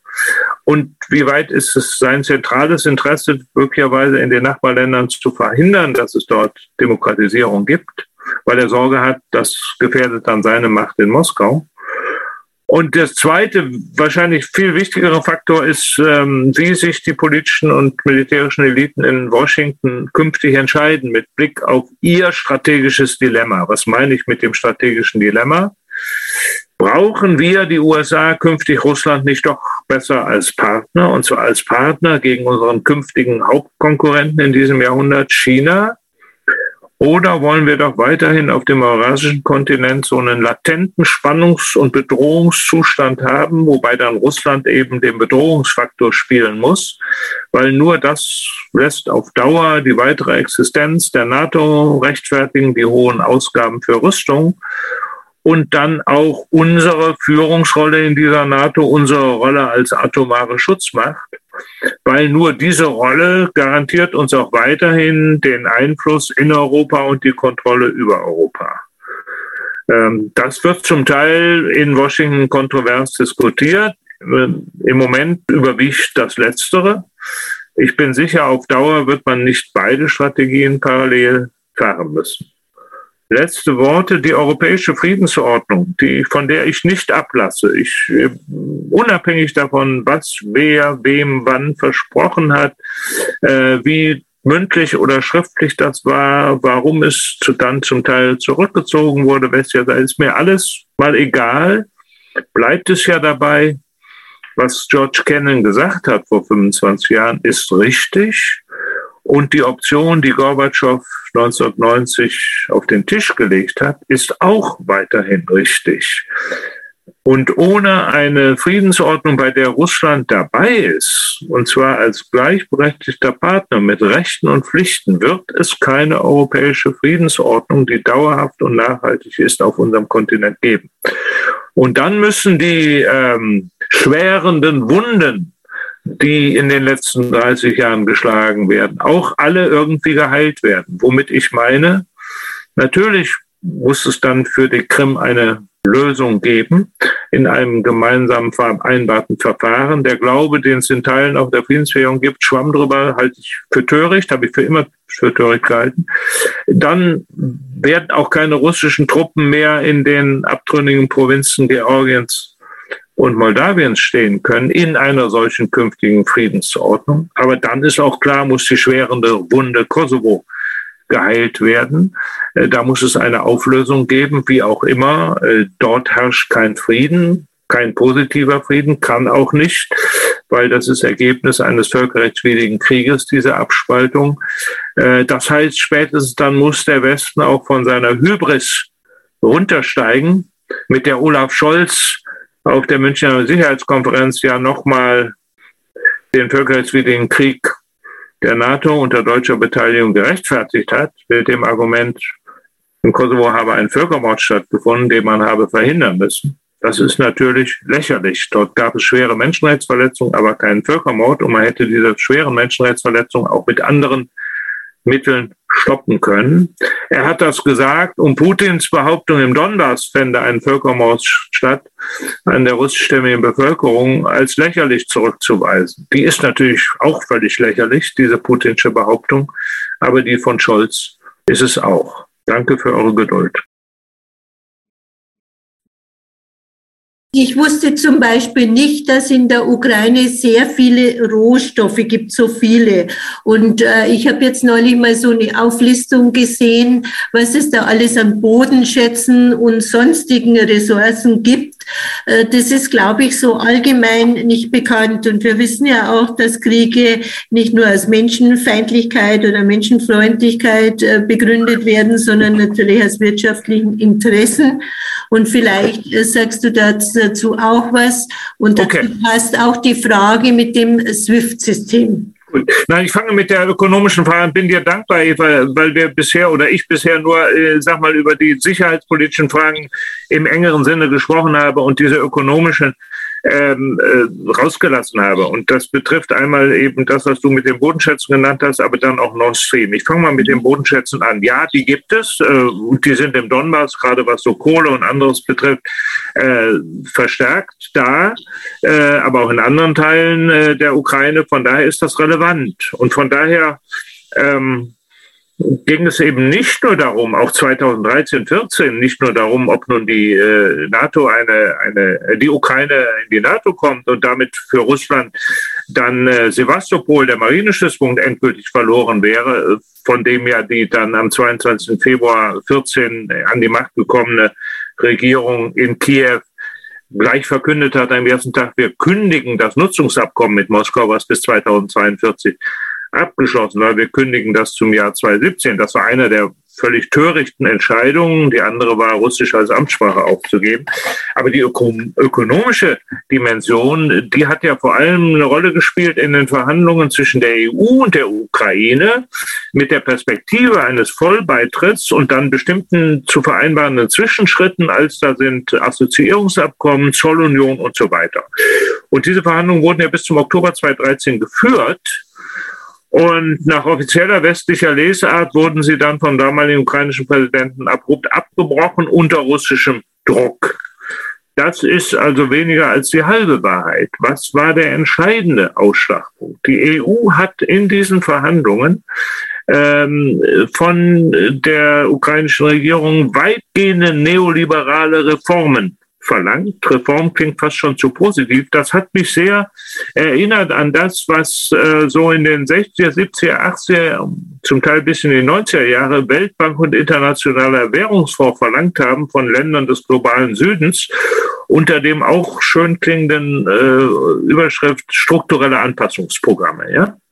Äh, Privatisierung, Deregulierung und so weiter. Mit Blick auf die Ukraine hatte die EU vorgeschlagen oder verlangt, zur Bedingung gemacht für ein Assoziierungsabkommen, äh, Heraufsetzung des Rentenalters in der Ukraine in einem Schritt von derzeit 60 auf 65 Jahre. Man muss wissen, die Ukraine ist das Land in Europa mit der geringsten durchschnittlichen Lebenserwartung. Zweitens Abschaffung aller Subventionen für äh, Grundnahrungsmittel, um die eben auch für arme Menschen weiterhin erschwinglich zu halten. Abschaffung subventionierter Heizöl und so weiter, äh, Preise und so und, und, und, und. Meine Analyse war damals schon, wenn Jaroschenko sich darauf eingelassen hätte, das unterschrieben hätte, dann hätte es wahrscheinlich Sozialunruhen und Hungeraufstände gegeben, die ihn dann möglicherweise weggefegt hätten. Es kam dann sicher hilfreich dazu, dass Putin ihm dann im Oktober 2013 angeboten hat, die 15 Milliarden Euro, die dir die EU in Aussicht stellt, als zinsloses Darlehen oder Kredit, ich habe vergessen, die kannst du auch von mir haben. Ne? Mhm. Also dieser, dieser hilfreiche Schub war schon da aus Moskau und hat dazu geführt, Jaroschenko hat, Jaroschenko hat die Verhandlungen abgebrochen, was dann ja äh, zu den Diskus Demonstrationen und so weiter führte und der Eskalation bis zum Februar. Ähm, äh, aus russischer Sicht gab und gibt es das legitime, sage ich mal, ökonomische Interesse ähm, den Zugang auch zur ukrainischen Ökonomie nicht zu verlieren. Man muss einfach wissen, damals zumindest ging über 40 Prozent des Handels, des Außenhandels der Ukraine fand mit Russland statt. Was im Moment die Zahlen sind, weiß ich nicht. Äh, weitere etwa 35 Prozent in Richtung Westen, also vornehmlich in die EU und ein zunehmender Anteil nach China und in andere asiatische Länder. Und es war damals die berechtigte Sorge in Moskau, vielleicht auch noch heute, auch wenn wir im Moment davon nicht viel hören, dass die geplante Zollunion zwischen EU und Ukraine, was so der nächste Schritt gewesen wäre, äh, in Konflikt gerät mit der bestehenden Zollunion zwischen Russland und der Ukraine. Ähm, und ich kann mich gut erinnern, Herr Steinmeier, der damals noch Außenminister war, der hat mal irgendwann im Fernsehen, ich weiß nicht mehr genau wann, äh, in einem fürchterlich verschwurbelten langen Satz aller Thomas Mann über drei Seiten ohne Komma und Ausrufezeichen gesagt, ja, es, ich verkürze jetzt enorm, es müsste doch eigentlich mal möglich sein, dass sich Expertinnen der EU aus Brüssel und Experten aus Moskau und Wirtschaftsexperten aus Kiew an einen Tisch setzen und mal darüber diskutieren, wie man denn eine künftige Zollunion zwischen der EU und der Ukraine kompatibel machen könne mit der bestehenden Zollunion zwischen Russland und der Ukraine. Da bin ich aufgesprungen, habe auf den Tisch gehauen und habe gesagt, ja, Franz Walter, genau das ist es, das bräuchten wir. Das ist nur leider nicht mehr weiterverfolgt worden in Anbetracht der Entwicklung, die dann stattgefunden hat. Also das ist ein legitimes Interesse, was, glaube ich, nach wie vor auch eine Rolle spielt und äh, künftig auch dann positiv beachtet werden müsste. Ähm, Nord Stream 2 also mich hat immer schon gestört, auch in den letzten Jahren, dass die Debatte über bei der Debatte über Nord Stream 2 so die verschiedenen Argumente, auch die Gegenargumente, alle miteinander vermischt werden. Ich habe Freunde aus der Umweltbewegung, Grüne und so weiter, die immer schon gesagt haben, allein aus, äh, aus Umwelt- und klimapolitischen Gründen ist das ein Unding, kann das nicht sein, dass wir hier eine Pipeline, äh, die uns weiterhin Fossilgas bringt, äh, liefern aus, allein mit dieser Begründung hätte man schon Nein sagen können zur Pipeline. Das kann ich völlig akzeptieren. Aber die Vermengung da mit anderen, mit, mit, mit innenpolitischen Argumenten, Umgang der Regierung Putin mit Nawalny oder anderen Oppositionellen, dann das Erpressungsargument, was ich zum ersten Mal gehört habe aus dem Mund von Joe Biden, als er noch Vizepräsident war bei einem Auftritt auf der Münchner Sicherheitskonferenz, das muss unter Obama gewesen sein, also schon etwas her, wo er gewarnt hat, die Westeuropäer sich nicht in eine zusätzliche oder neue Erpressungsabhängigkeit von Russland zu begeben. Und gleich danach kam der Vorschlag, doch in Russland künftig in den USA Frackinggas zu kaufen, was nun unter Klima- und ökologischen Gesichtspunkten äh, die allergrößte Katastrophe ist, brauche ich hier nicht zu erläutern. Also diese Vermengung fand ich immer schon problematisch und ich werbe nun schon seit geraumer Zeit, auch lange vor der Eskalation des Konflikts und dem Krieg für Folgendes. Ich sage, lasst uns doch dieses umstrittene Pipeline, die nun mal fertig gebaut ist, zu einem positiven Projekt der Energiekooperation zwischen Deutschland und Russland oder meinetwegen EU und Russland machen. Positiven Projekt ähm, der Produktion und des Transports, des Verkaufs und Transports von erneuerbaren Energien. Was ist damit gemeint?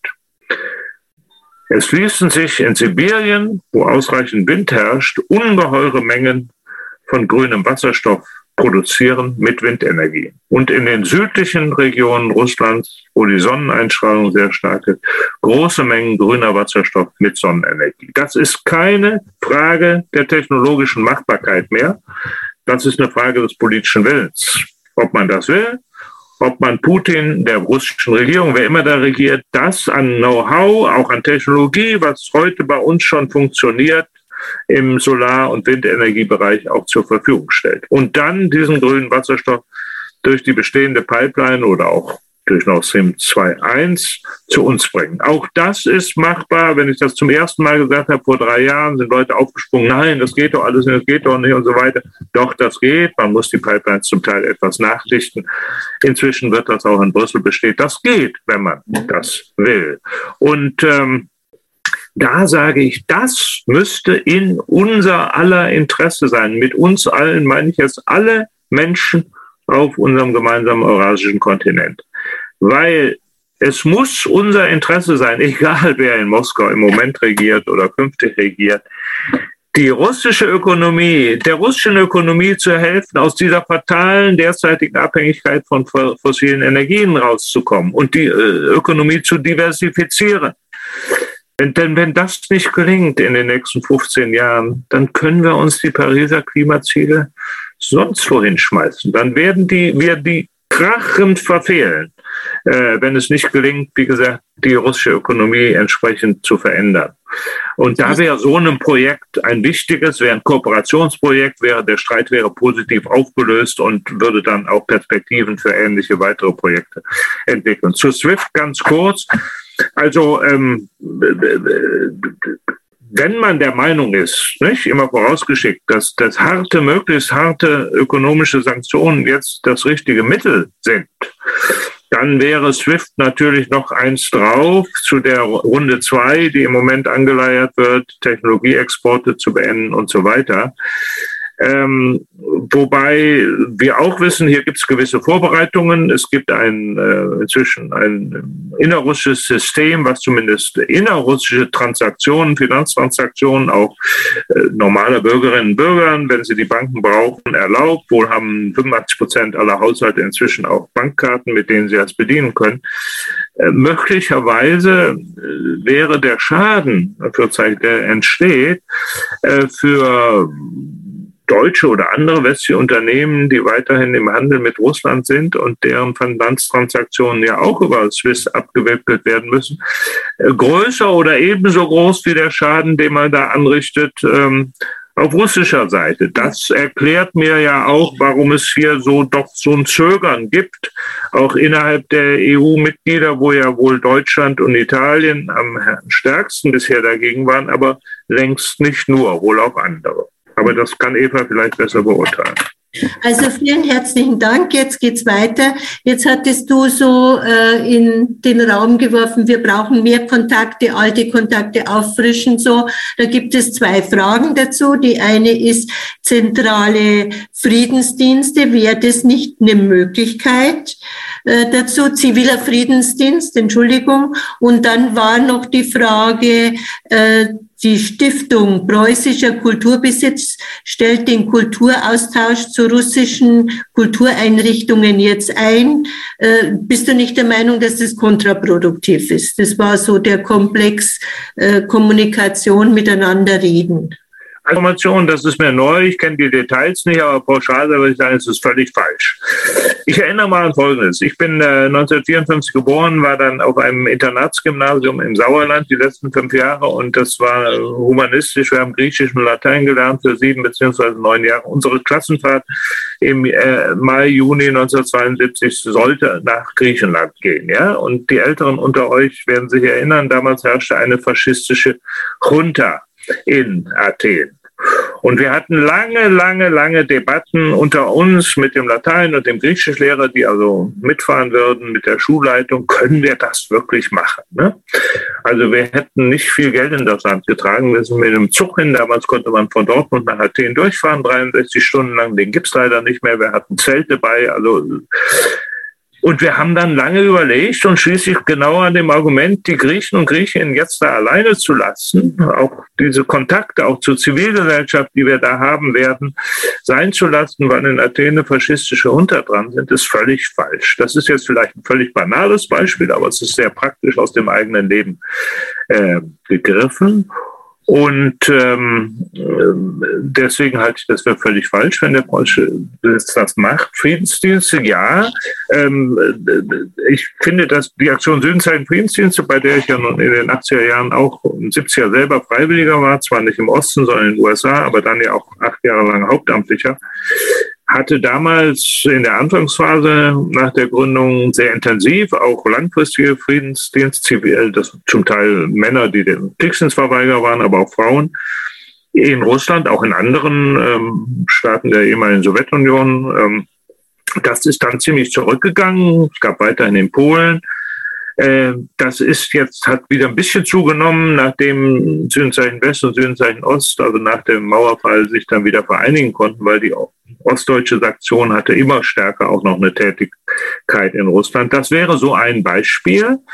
Ähm, das kann man ausweiten. Auch andere Organisationen, die Friedensdienststrukturen haben, bisher in anderen Ländern, könnten sowas machen. Das halte ich für eine sehr wichtige Schiene.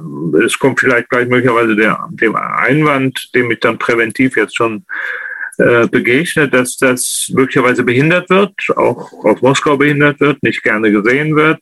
Wir wissen, dass man dann auch möglicherweise in den Geruch kommt, ausländischer Agent zu sein äh, als, als russische Partnerorganisation. Das muss man alles aushalten. Das passiert ja anderswo auch. Die israelische Regierung geht im Moment gegen sechs Nichtregierungsorganisationen mit starken Außenkontakten, gerade auch zu uns nach Deutschland vor, also auch Außenkontakte in die Grüne Parteistiftung, in die Rosa-Luxemburg-Stiftung und auch selbst in die Adenauer-Stiftung die jetzt wegen ihrer kritischen Haltung zur israelischen Besatzungs- und Besiedlungspolitik von der Regierung äh, in Tel Aviv als Terrororganisation eingestuft werden und alles versucht wird, ähm, die zu verbieten. Dagegen gibt es zu Recht Protest und da sagt man ja auch nicht sofort, wir ziehen uns jetzt hier sofort zurück. Ne? Bitte sage jetzt keiner, ich würde die Regierung Bennett mit der Regierung Putin vergleichen. Es sind völlig andere Situationen, aber diese Frage kann man, tut man, soll man, soll man aufgeben, wenn es verboten wird, wenn auch die eigenen Leute möglicherweise bedroht wird? Da ist meine klare Antwort nein. Mhm. Dankeschön. Dann die nächste Frage. Du hast von einer linken Opposition gesprochen, die zu stärken ist. Und jetzt auch die Frage, gibt es in Russland und in der Ukraine eine echte linke Opposition? Wie stark wäre die wirklich? Und gibt es da Kontakte, um die vielleicht auch von unserer Seite zu stärken? Naja, also es gibt, ähm, wir haben in den letzten Tagen, ich zumindest, ähm, äh, einige Erklärungen bekommen, auch schon vor dem ähm, äh, der Erklärung von Putin und der Anerkennung der Volksrepublik am Montag und damit auch vor dem Krieg äh, von russischen Zivilbürgerinnen und Bürgern, die sich gewandt haben mit einer Erklärung, einer sehr kritischen, dann auch zum, zur eigenen, zum eigenen Präsidenten und aufgerufen haben, alles zu tun, um den heißen Krieg ähm, zu verhindern. Äh, die kann man kontaktieren. Die Erklärung ist ja, ich habe sie bekommen durch Clemens Ronnefeld vom Versöhnungsbund, der ja einigen Begriff ist. Ähm, die DFGVK äh, der Thomas Schörer, mit dem ich heute Morgen konferiert habe, äh, kennt eine andere Erklärung. Es gibt diesen Aufruf von, äh, von was sind das wesentlich, glaube ich, Kulturwissenschaftlerinnen und Wissenschaftlern, darunter auch prominenten russischen, ähm, an die eigene Regierung mit Kritik. Also da gibt es einiges, äh, dass man sich zusammensuchen kann und wo man den Kontakt äh, aufnimmt. Und aus der Ukraine gibt es das nun unter bisher nicht so schweren Rahmenbedingungen äh, auch. Das wird sich möglicherweise erschweren, äh, je nachdem, was die russischen Besatzer, wenn es dazu kommt, äh, wie die dann auch gegen solche Gruppen vorgehen. Aber die gibt es auch. Mhm. Danke. Ich habe vorhin gesagt, ich sehe sie noch nicht in dem in der in der Größe und in der Organis dem Organisationsgrad, dass ich mir vorstellen kann, dass wenn es zu einem Sturz von Putin kommt, die dann morgen die Regierung übernehmen. Das war so der Punkt, wo ich so meine ja. meine Zweifel habe. Ne? Mhm. Dankeschön. So, jetzt ist eine längere Frage, ich lese die vor. Da würde gerne jemand wissen, welche Möglichkeiten Putin gehabt hätte, sich in diesem Konflikt zu behaupten, ohne einen Krieg, einen Krieg auszulösen. Es wird immer gesagt, er hätte das nicht tun sollen. Natürlich, aber was hätte er tun können, dass seine Warnungen nicht ernst genommen wurden? Ja, also ich sage als ersten Satz, selbst wenn es keine Möglichkeit für ihn mehr gegeben hätte, macht das den Krieg nicht richtig. Also ich wiederhole meinen Anfangssatz, es gibt nichts, aber auch gar nichts, das diesen Angriffskrieg rechtfertigt. Gar nichts.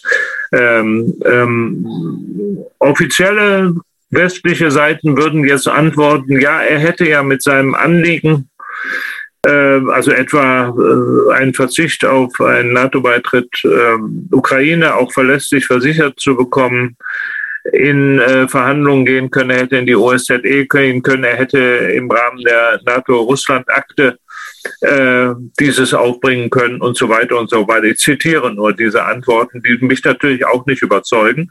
Wenn ich mir die offizielle Antwort ansehe, sowohl der amerikanischen Regierung wie der NATO auf die schriftlichen Vorschläge und Forderungen, die Putin äh, Anfang Dezember vorgelegt hat. Und diese Antworten kann man inzwischen kennen, die sind zwar immer offiziell noch vertraulich, aber ich habe sie. Dann ähm, gibt es da zwar positive Reaktionen auf all die Vorschläge, die da heißt, vertrauensbildende Maßnahmen, Rüstungskontrollverhandlungen, auch Verzicht auf bestimmte Stationierung von Waffensystemen, äh, mehr Transparenz bei Manövern und, und, und, und, und aber mit Blick auf die NATO-Mitgliedschaftsfrage eine knallharte Position. Eben wir, jeder Staat hat das souveräne Recht, bla bla bla, Mitglied zu werden und äh, offene Tür und darüber wird nicht verhandelt. Ne? Ähm, also von daher kann man natürlich sagen, er hat ähm, da keine Chance gehabt. Und das habe ich ja vorhin schon gesagt, ist der, das große falsche Verhalten der NATO schon vorher und auch in den letzten Wochen. Möglicherweise hätte man da noch was bewirken können. Ähm, also selbst wenn ich euch jetzt nicht eine positive Antwort geben kann, was er noch alles hätte tun sollen, äh, oder können, äh, wiederhole ich, es ist keine Rechtfertigung für diesen Krieg. Ne? Gut, danke. So, dann zwei Fragen. Welchen Einfluss kann ein dauerhafter Konflikt mit Russland auf den Klimawandel haben? Und dann nochmal eine Frage zur SWIFT-Abkopplung von Russland, äh, ob das auch der Grund ist zwischen der Beziehung zwischen Russland und China. Ob das auch der Grund ist für was zwischen Russland und China? Das Wort habe ich nicht verstanden. Ja, das steht auch so dort. Also wie denkst du über eine SWIFT-Abkopplung von Russland, auch aufgrund der Beziehungen zwischen Russland und China? Ich meine, okay. du hast ja vorher schon gesagt, dass äh, dieses SWIFT-Abkommen natürlich Deutschland okay. und einigen anderen mehr nützt und das ist ja auch so, steht, also, steht auch in Wirtschaftszeitungen. Okay, ich fange mit dem letzten Mal an. Also wie gesagt, das SWIFT-Abkommen äh, ist ja ein, muss man vielleicht auch nochmal sagen, für die, die das nicht genau wissen, eine in jetzt physisch in Brüssel residierende Institution, ähm, die aber leider weitgehend von den USA kontrolliert wird. Und äh, wenn ihr mal zurückdenkt an den Konflikt mit Iran und äh, nach der Aufkündigung des ähm, äh, Iran-Nuklearabkommens, was Obama wesentlich fertiggebracht hat nach der Aufkündigung durch Trump und der Neuverhängung von Sanktionen von Trump gegen Iran,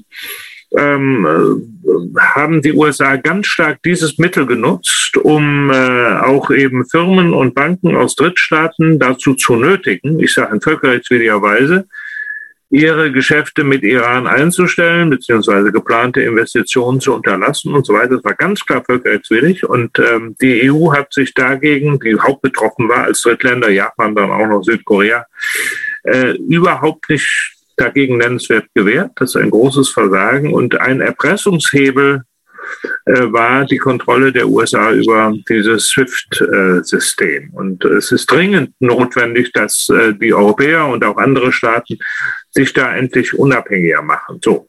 Ähm, und wenn ich vorhin gesagt habe, eine, eine, eine, eine Ausschluss Russlands aus diesem SWIFT-System würde im Moment, wie gesagt, äh, viele nach wie vor bestehende Geschäftsbeziehungen westlicher Firmen, darunter ganz stark natürlich auch deutscher Firmen, weil für uns ist Russland mit der wichtigste, oder ich sage mal so, für kein anderes EU-Land oder westliches Land hat so starke Wirtschaftsaußenbeziehungen wie Russland mit Russland wie wir, so rum. Ne?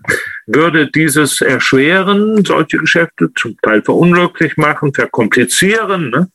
Das gilt dann übrigens auch äh, Nebensatz für die Geschäfte, die es nach wie vor zwischen den USA und Russland gibt. Ne? Man muss ja auch immer mal wieder zart darauf hinweisen, bei allem Getöse und Sanktionsforderungen an die Europäer und Nord Stream 2 äh, zu sein zu lassen. Die äh, USA beziehen bisher eine erhebliche Menge Öl aus ähm, Russland, ne? Öl. Äh, das, insofern ist das auch verlogen, was die beiden Administrationen da zum Teil macht.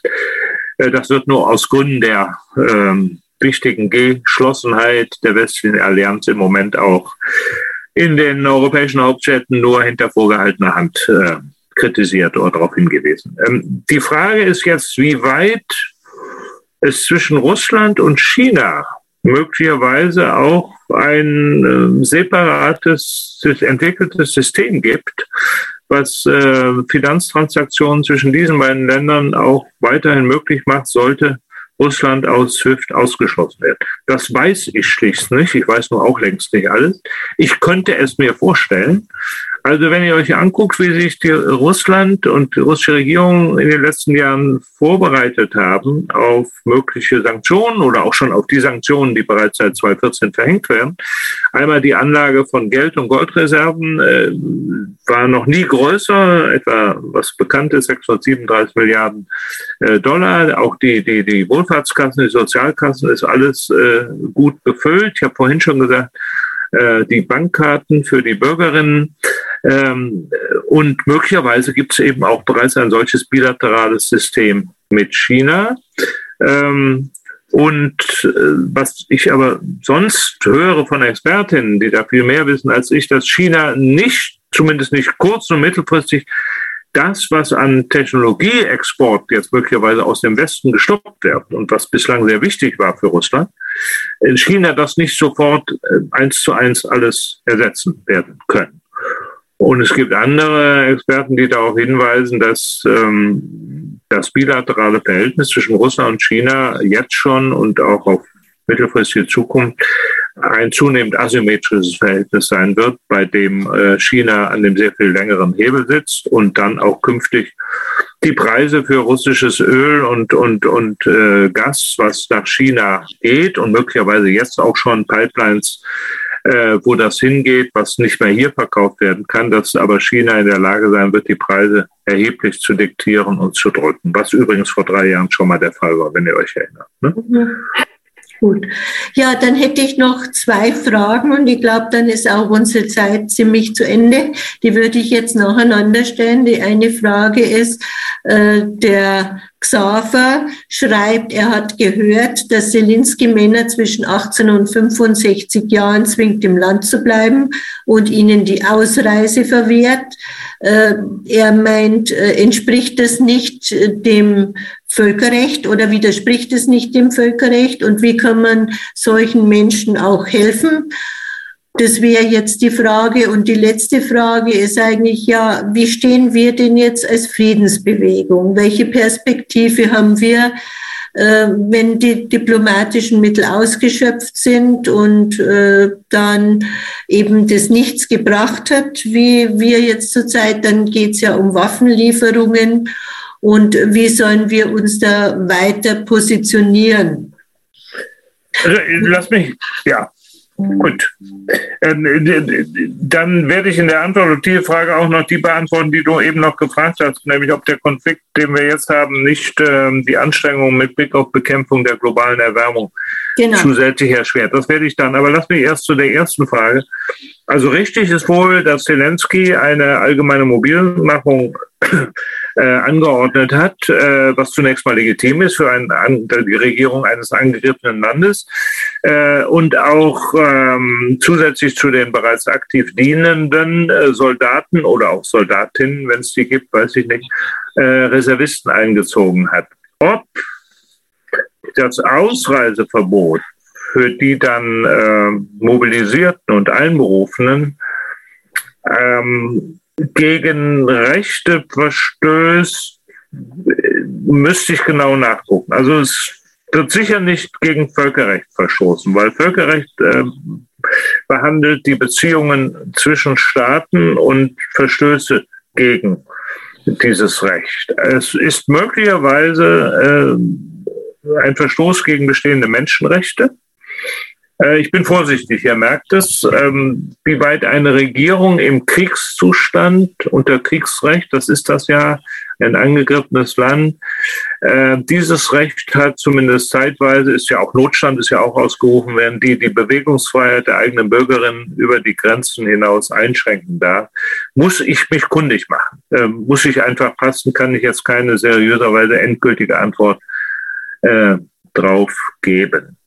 Ähm, zu der zweiten, also äh, ich fange heute der Frage an, äh, wie weit, äh, und das leitet dann über zu der letzten.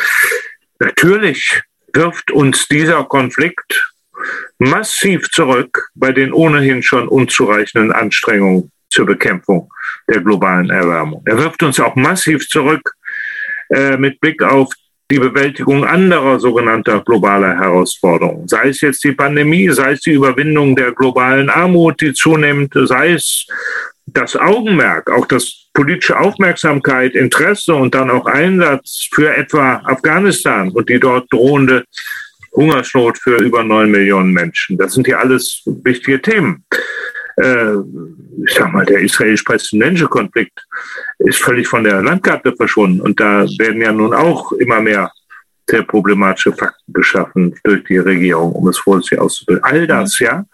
Ähm, und mit Blick auf äh, den Klimawandel habe ich das eine schon gesagt. Ähm, das, was ich mir vorschwebt, eben diese positiv besetzte grüne Energiepartnerschaft mit Russland, äh, wird natürlich jetzt eher noch mal schwieriger. Ja, ich wünschte, ich habe Unrecht, aber das wäre ohne diesen Krieg und ohne die Eskalation der letzten zwei Monate wahrscheinlich einfacher gewesen, äh, dafür dann auch in Moskau Bereitschaft zu finden und dann auch tatsächlich praktische Umsetzung. So. Also das bedrückt mich ungemein. Und um noch eins draufzusetzen, was jetzt alles laut wird bei uns, und zwar quer durch die Parteien, nicht in der Linkspartei bisher, aber ansonsten quer durch die Parteien an Forderungen, nun noch sehr viel mehr Geld für Rüstung auszugeben. Ja. Ich meine, ihr verfolgt die Talkshows, die Nachrichten genauso für euch, brauche ich das hier nicht vorlesen. Das ist ja schon sehr beängstigend und mit einer Selbstverständlichkeit, die Radiosendung, die ich eben gemacht habe, war unter anderem mit diesem Militärgeschichtler und äh, Professor für Kultur der Gewalt, Herrn Neitzel, der ja letztes Jahr ein Buch geschrieben hat, was in Teilen sehr kritisch umgeht mit den Auslandseinsätzen auch der Bundeswehr der letzten Jahre und deswegen auch von Clemens Ronnefeld weit gestreut wurde. Aber was Neisel dort gesagt hat in diesen 20 Minuten ist verheerend. Also einmal, wir hätten jetzt schon in den letzten Jahren die Bundeswehr sträflich vernachlässigt. Äh, die Bundeswehr sei nicht einsatzfähig. Spätestens seit 2014 hätte man sagen müssen, äh, wir müssen hier mit Blick auf künftige Bedrohungen äh, sehr viel mehr tun. Äh, nicht nur mehr Geld ausgeben, auch andere Prioritäten, war schon auch Kritik daran, dass mit dem vorhandenen Geld äh, nicht effizient umgegangen wird in der Bundeswehr. Das gab es schon auch, aber doch der Tenor, auch bei dem anderen Gesprächspartner äh, Feldenkirchen vom Spiegel, der eigentlich in vielen unseren Positionen zustimmt. Jetzt wird sehr viel mehr Geld ausgegeben werden und, und wer dem widerspricht, das hat man auch in den Talkshows gesehen, der wird nun als naiv und lächerlich niedergemacht vor dem Hintergrund dieses heißen Krieges. Das habt ihr alles mitgekriegt. Und hier standzuhalten und hier zu widersprechen, das wird für jede und jede von uns verdammt schwer in den nächsten Stunden, Tagen, Wochen und Monaten. Da mache ich mir überhaupt keine Illusion und wir können uns auch nur gegenseitig ermutigen, hier äh, den Rücken steif zu halten und äh, um dabei zu bleiben, äh, dass das der falsche Weg ist, dass das, äh, dass das wirklich nichts bringt. Und wenn es, ich male jetzt mal auch das Worst-Case-Szenario, äh, Verdrängung nutzt ja nichts, wenn es dazu kommt, dass Putin über die Ukraine hinaus tatsächlich noch weitere Schritte tun will. Manche behaupten ja, er habe das in seiner Rede vom Mittwoch praktisch schon klar angekündigt. Also Rückabwicklung, Demilitarisierung, wie er, glaube ich, gesagt hat, auch anderer schon bestehender osteuropäischer NATO-Staaten, was dann natürlich klar hieße, vor allem Polen, baltische Staaten, möglicherweise Rumänien, dann wird dieser Druck bei uns natürlich noch sehr viel stärker werden. Und die Haushaltsverteilungskämpfe, die dann auf uns zukommen, die sowieso schon auch ohne diesen Krieg bestehen würden, das hat sich ja schon abgezeichnet, die werden noch sehr viel schärfer werden. Und dann zu stehen und zu sagen, das Geld für die Klimabekämpfung und, und andere nicht militärische Aufgaben im Zivilbereich ist viel, viel wichtiger. Das wird eine große Herausforderung für uns alle. Und ich hoffe, wir geben nicht auf. Ich meine das auch bezogen auf die eigene Person. So, Andreas, äh, die letzte Frage, die kam jetzt erst ganz zum Schluss, aber nachdem wir ganz toll viele Leute jetzt äh, heute beim Zuhören hatten, nämlich über 90, was für das Interesse und auch das Interesse an deiner Person natürlich spricht, würde ich dich ganz kurz noch fragen und dann äh, beenden wir. Wie schätzen Sie die Gefahr ein, dass Putin den Krieg auf EU-Staaten ausweitet, zum Beispiel auf die baltischen Staaten? Du hast kurz schon in einem Schlussstatement zwei Sätze gesagt, aber vielleicht sagst du noch mal kurz dazu was.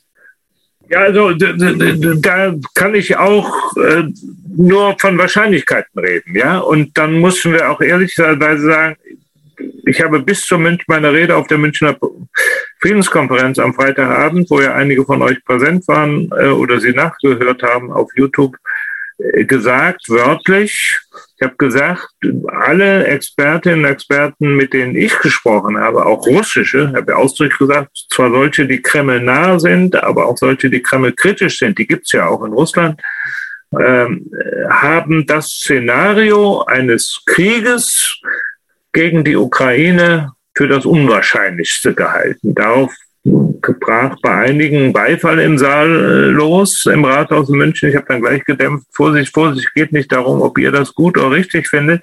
Ich brauche auch den Beifall nicht. Ich schildere nur und zitiere eben hier nur die analytische Einschätzung von von russischen äh, sicherheitspolitischen Expertinnen, sowohl kritischen wie auch kremlnahen. Und ich habe dann gesagt, ich hoffe, dass diese Einschätzung richtig ist und bleibt. Und habe dann gesagt, ein für vergleichsweise weniger unwahrscheinliches Szenario wird gehalten, wenn denn die ukrainischen Regierungsstreitkräfte gegen den Donbass vorgehen sollten, dass dann unter dem Vorwand, die dortigen russischstämmigen Bürgerinnen zu schützen, an die Putin ja in den letzten zwei Jahren auch über 600.000 russische Pässe ausgegeben hat, unter diesem Vorwand dann es eine begrenzte Militäroperation geben könnte, durch russische Streitkräfte den Donbass zu sichern. Äh, ob nun mit tatsächlichem Vorgehen der ukrainischen Regierung oder behaupteter Vorwand, kann man da noch weglassen. Und dann habe ich gesagt, eine dritte theoretisch vorstellbare Operation wäre eine noch begrenztere. Seit der Annexion der Krim hat die Regierung in Kiew ja äh, die Wasserversorgung der Krim abgedreht und die läuft wesentlich durch den Krim-Wasserkanal.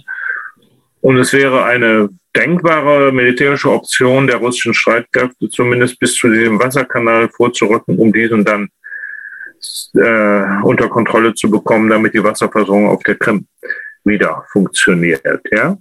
Ähm, das war die Einschätzung.